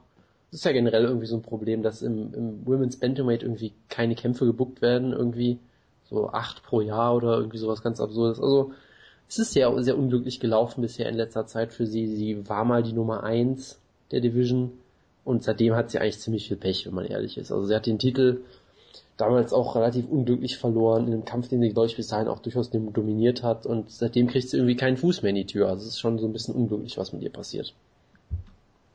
Ich habe versucht gerade rauszufinden, ob eigentlich Sarah Kaufman Alexis Davis 2 der Kampf war, wo Dana White irgendwann sogar getweetet hat, ob das dieser Kampf war, der ihn wirklich von Damen immer überzeugt das hat. War bei das Strikeforce, das wird er doch kaum gemacht haben, oder?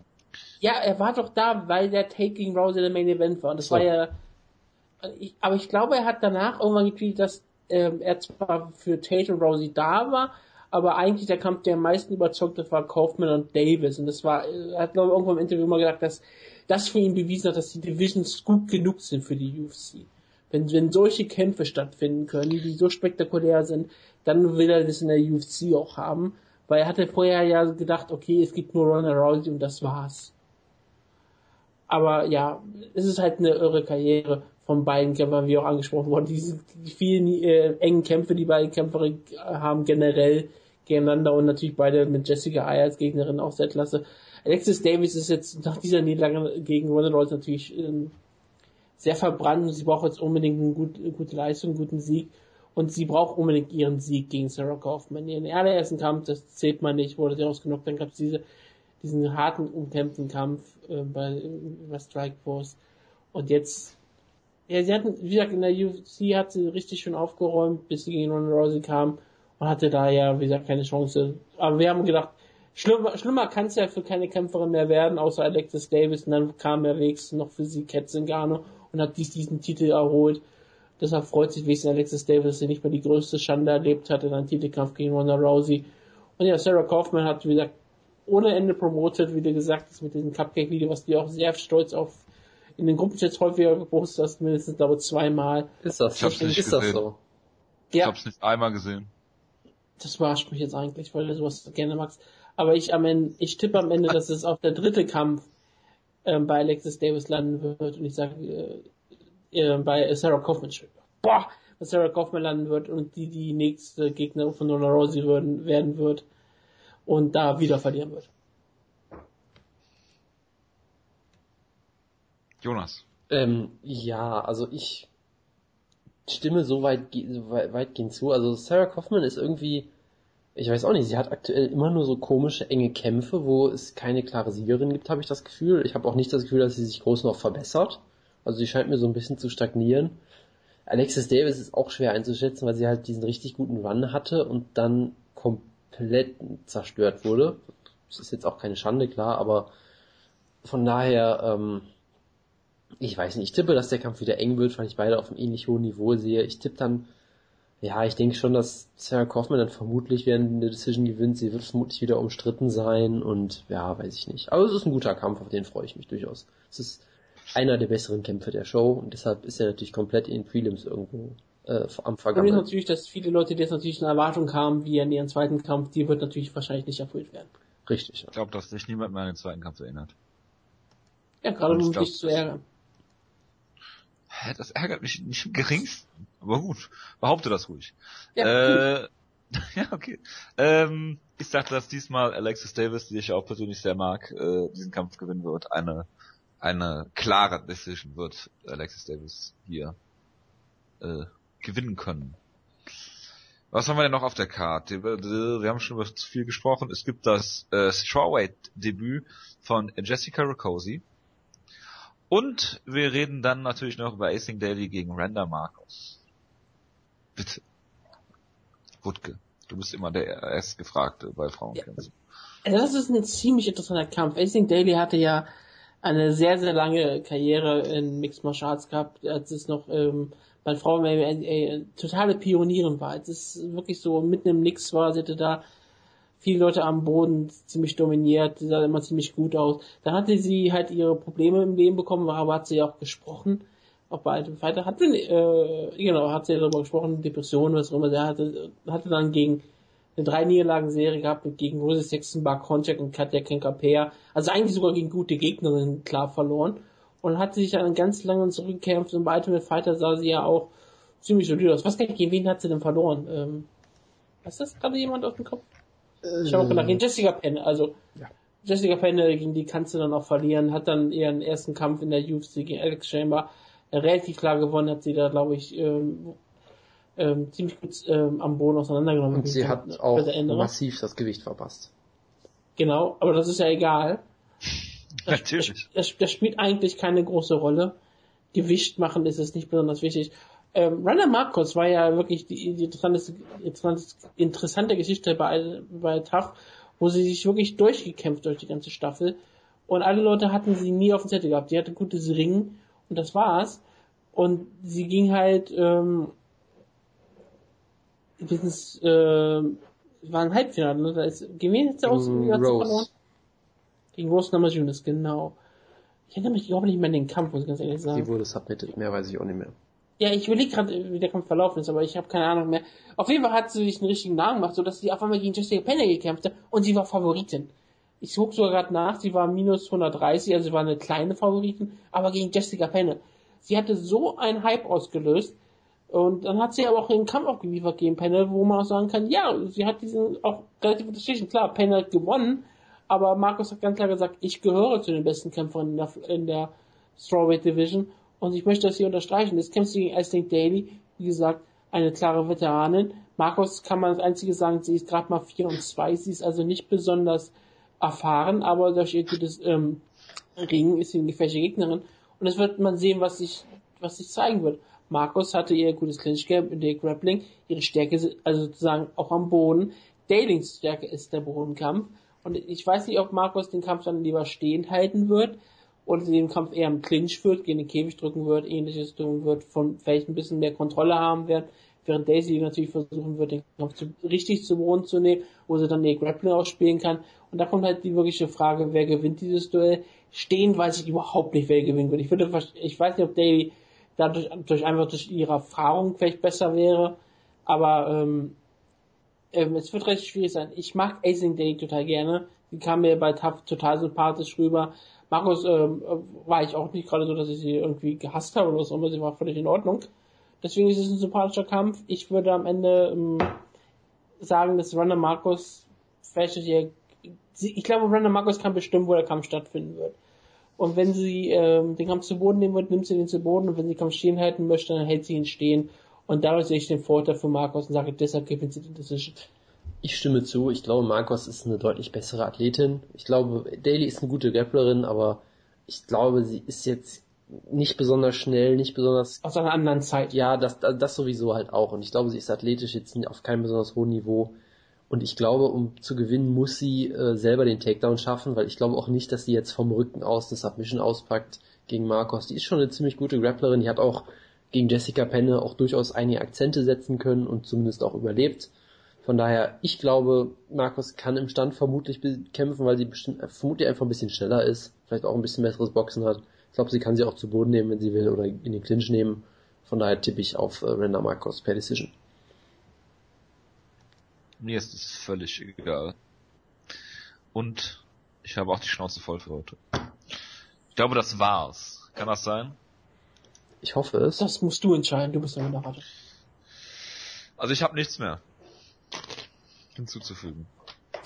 Dann ist Kann das doch dass diese, ich hoffe, diese Ausgabe hat sich nicht zu sehr in die Länge gezogen. Nein, das tut's nie. Wir Ah, sind, waren doch nur, waren doch nur zwei Stunden. Komm. wir sind kompakt, wir sind der Kompaktcast. Immerhin hatten wir, glaube ich, keine technischen Probleme heute, oder? Man hat dich einmal kurz nicht verstanden, aber sonst war alles gut. Ich habe das ja wiederholt, oder? Ja. Ich musste kurz weg und das war das einzige. Ja gut, das hat ja mit der Technik nichts zu tun. Nee, das hatte nichts mit der Technik zu tun. Gut, dann werden wir die Ausgabe diesmal in äh, Stereo wieder bringen, wo, äh, Jonas. Bin ich auf jeden Ja. ich arbeite hart dran, ja. Obwohl, nee, es ist Woodley Ja. schuld, wenn dann. Das äh, muss er sich drum kümmern. Das ist richtig. Skandalös. Gut. Ich äh, wünsche mir natürlich äh, jede Menge Feedback wieder. Nicht wie letztes Mal. Das war etwas Gerade enttäuschend. von Freakman, das ist äh, skandalös, dass dieser Kerl uns kein Feedback gibt. Was, was der Wutke hier wieder für Sachen aus, äh, auspackt. Es ist herrlich. Wenn der Kerl mich ersetzt, dann muss er mich auch wirklich ersetzen können, ja? Also, das ist schon unglaublich. Wieso? Inwiefern ersetzen? Hast du schon mal Feedback geschrieben? Du hörst noch nicht mal unsere Ausgabe, wenn du nicht dabei bist. Ja, siehst du, so genau wie Freakman. Naja, gut, lassen wir das. Äh, ich wünsche euch einen guten Start in die Woche. Mm, Wir hören uns nächste Woche wieder, dann gibt's das äh, Review zum Pay-Per-View und äh, ich schaue gerade mal, ein äh, Preview haben wir nicht. Am 10. Mai findet erst äh, Miocic gegen Hans statt und Brett Tavares gegen Robert Whittaker im Co-Main. Brett Tavares Mania. Das Hippo ist mit dabei, Kyle Naug ist mit dabei. Hervorragend, gut. Ähm, ja, bis dahin, ich wünsche euch was, macht's gut, äh, schöne Woche. Ciao, ciao. Freakman, ich liebe dich.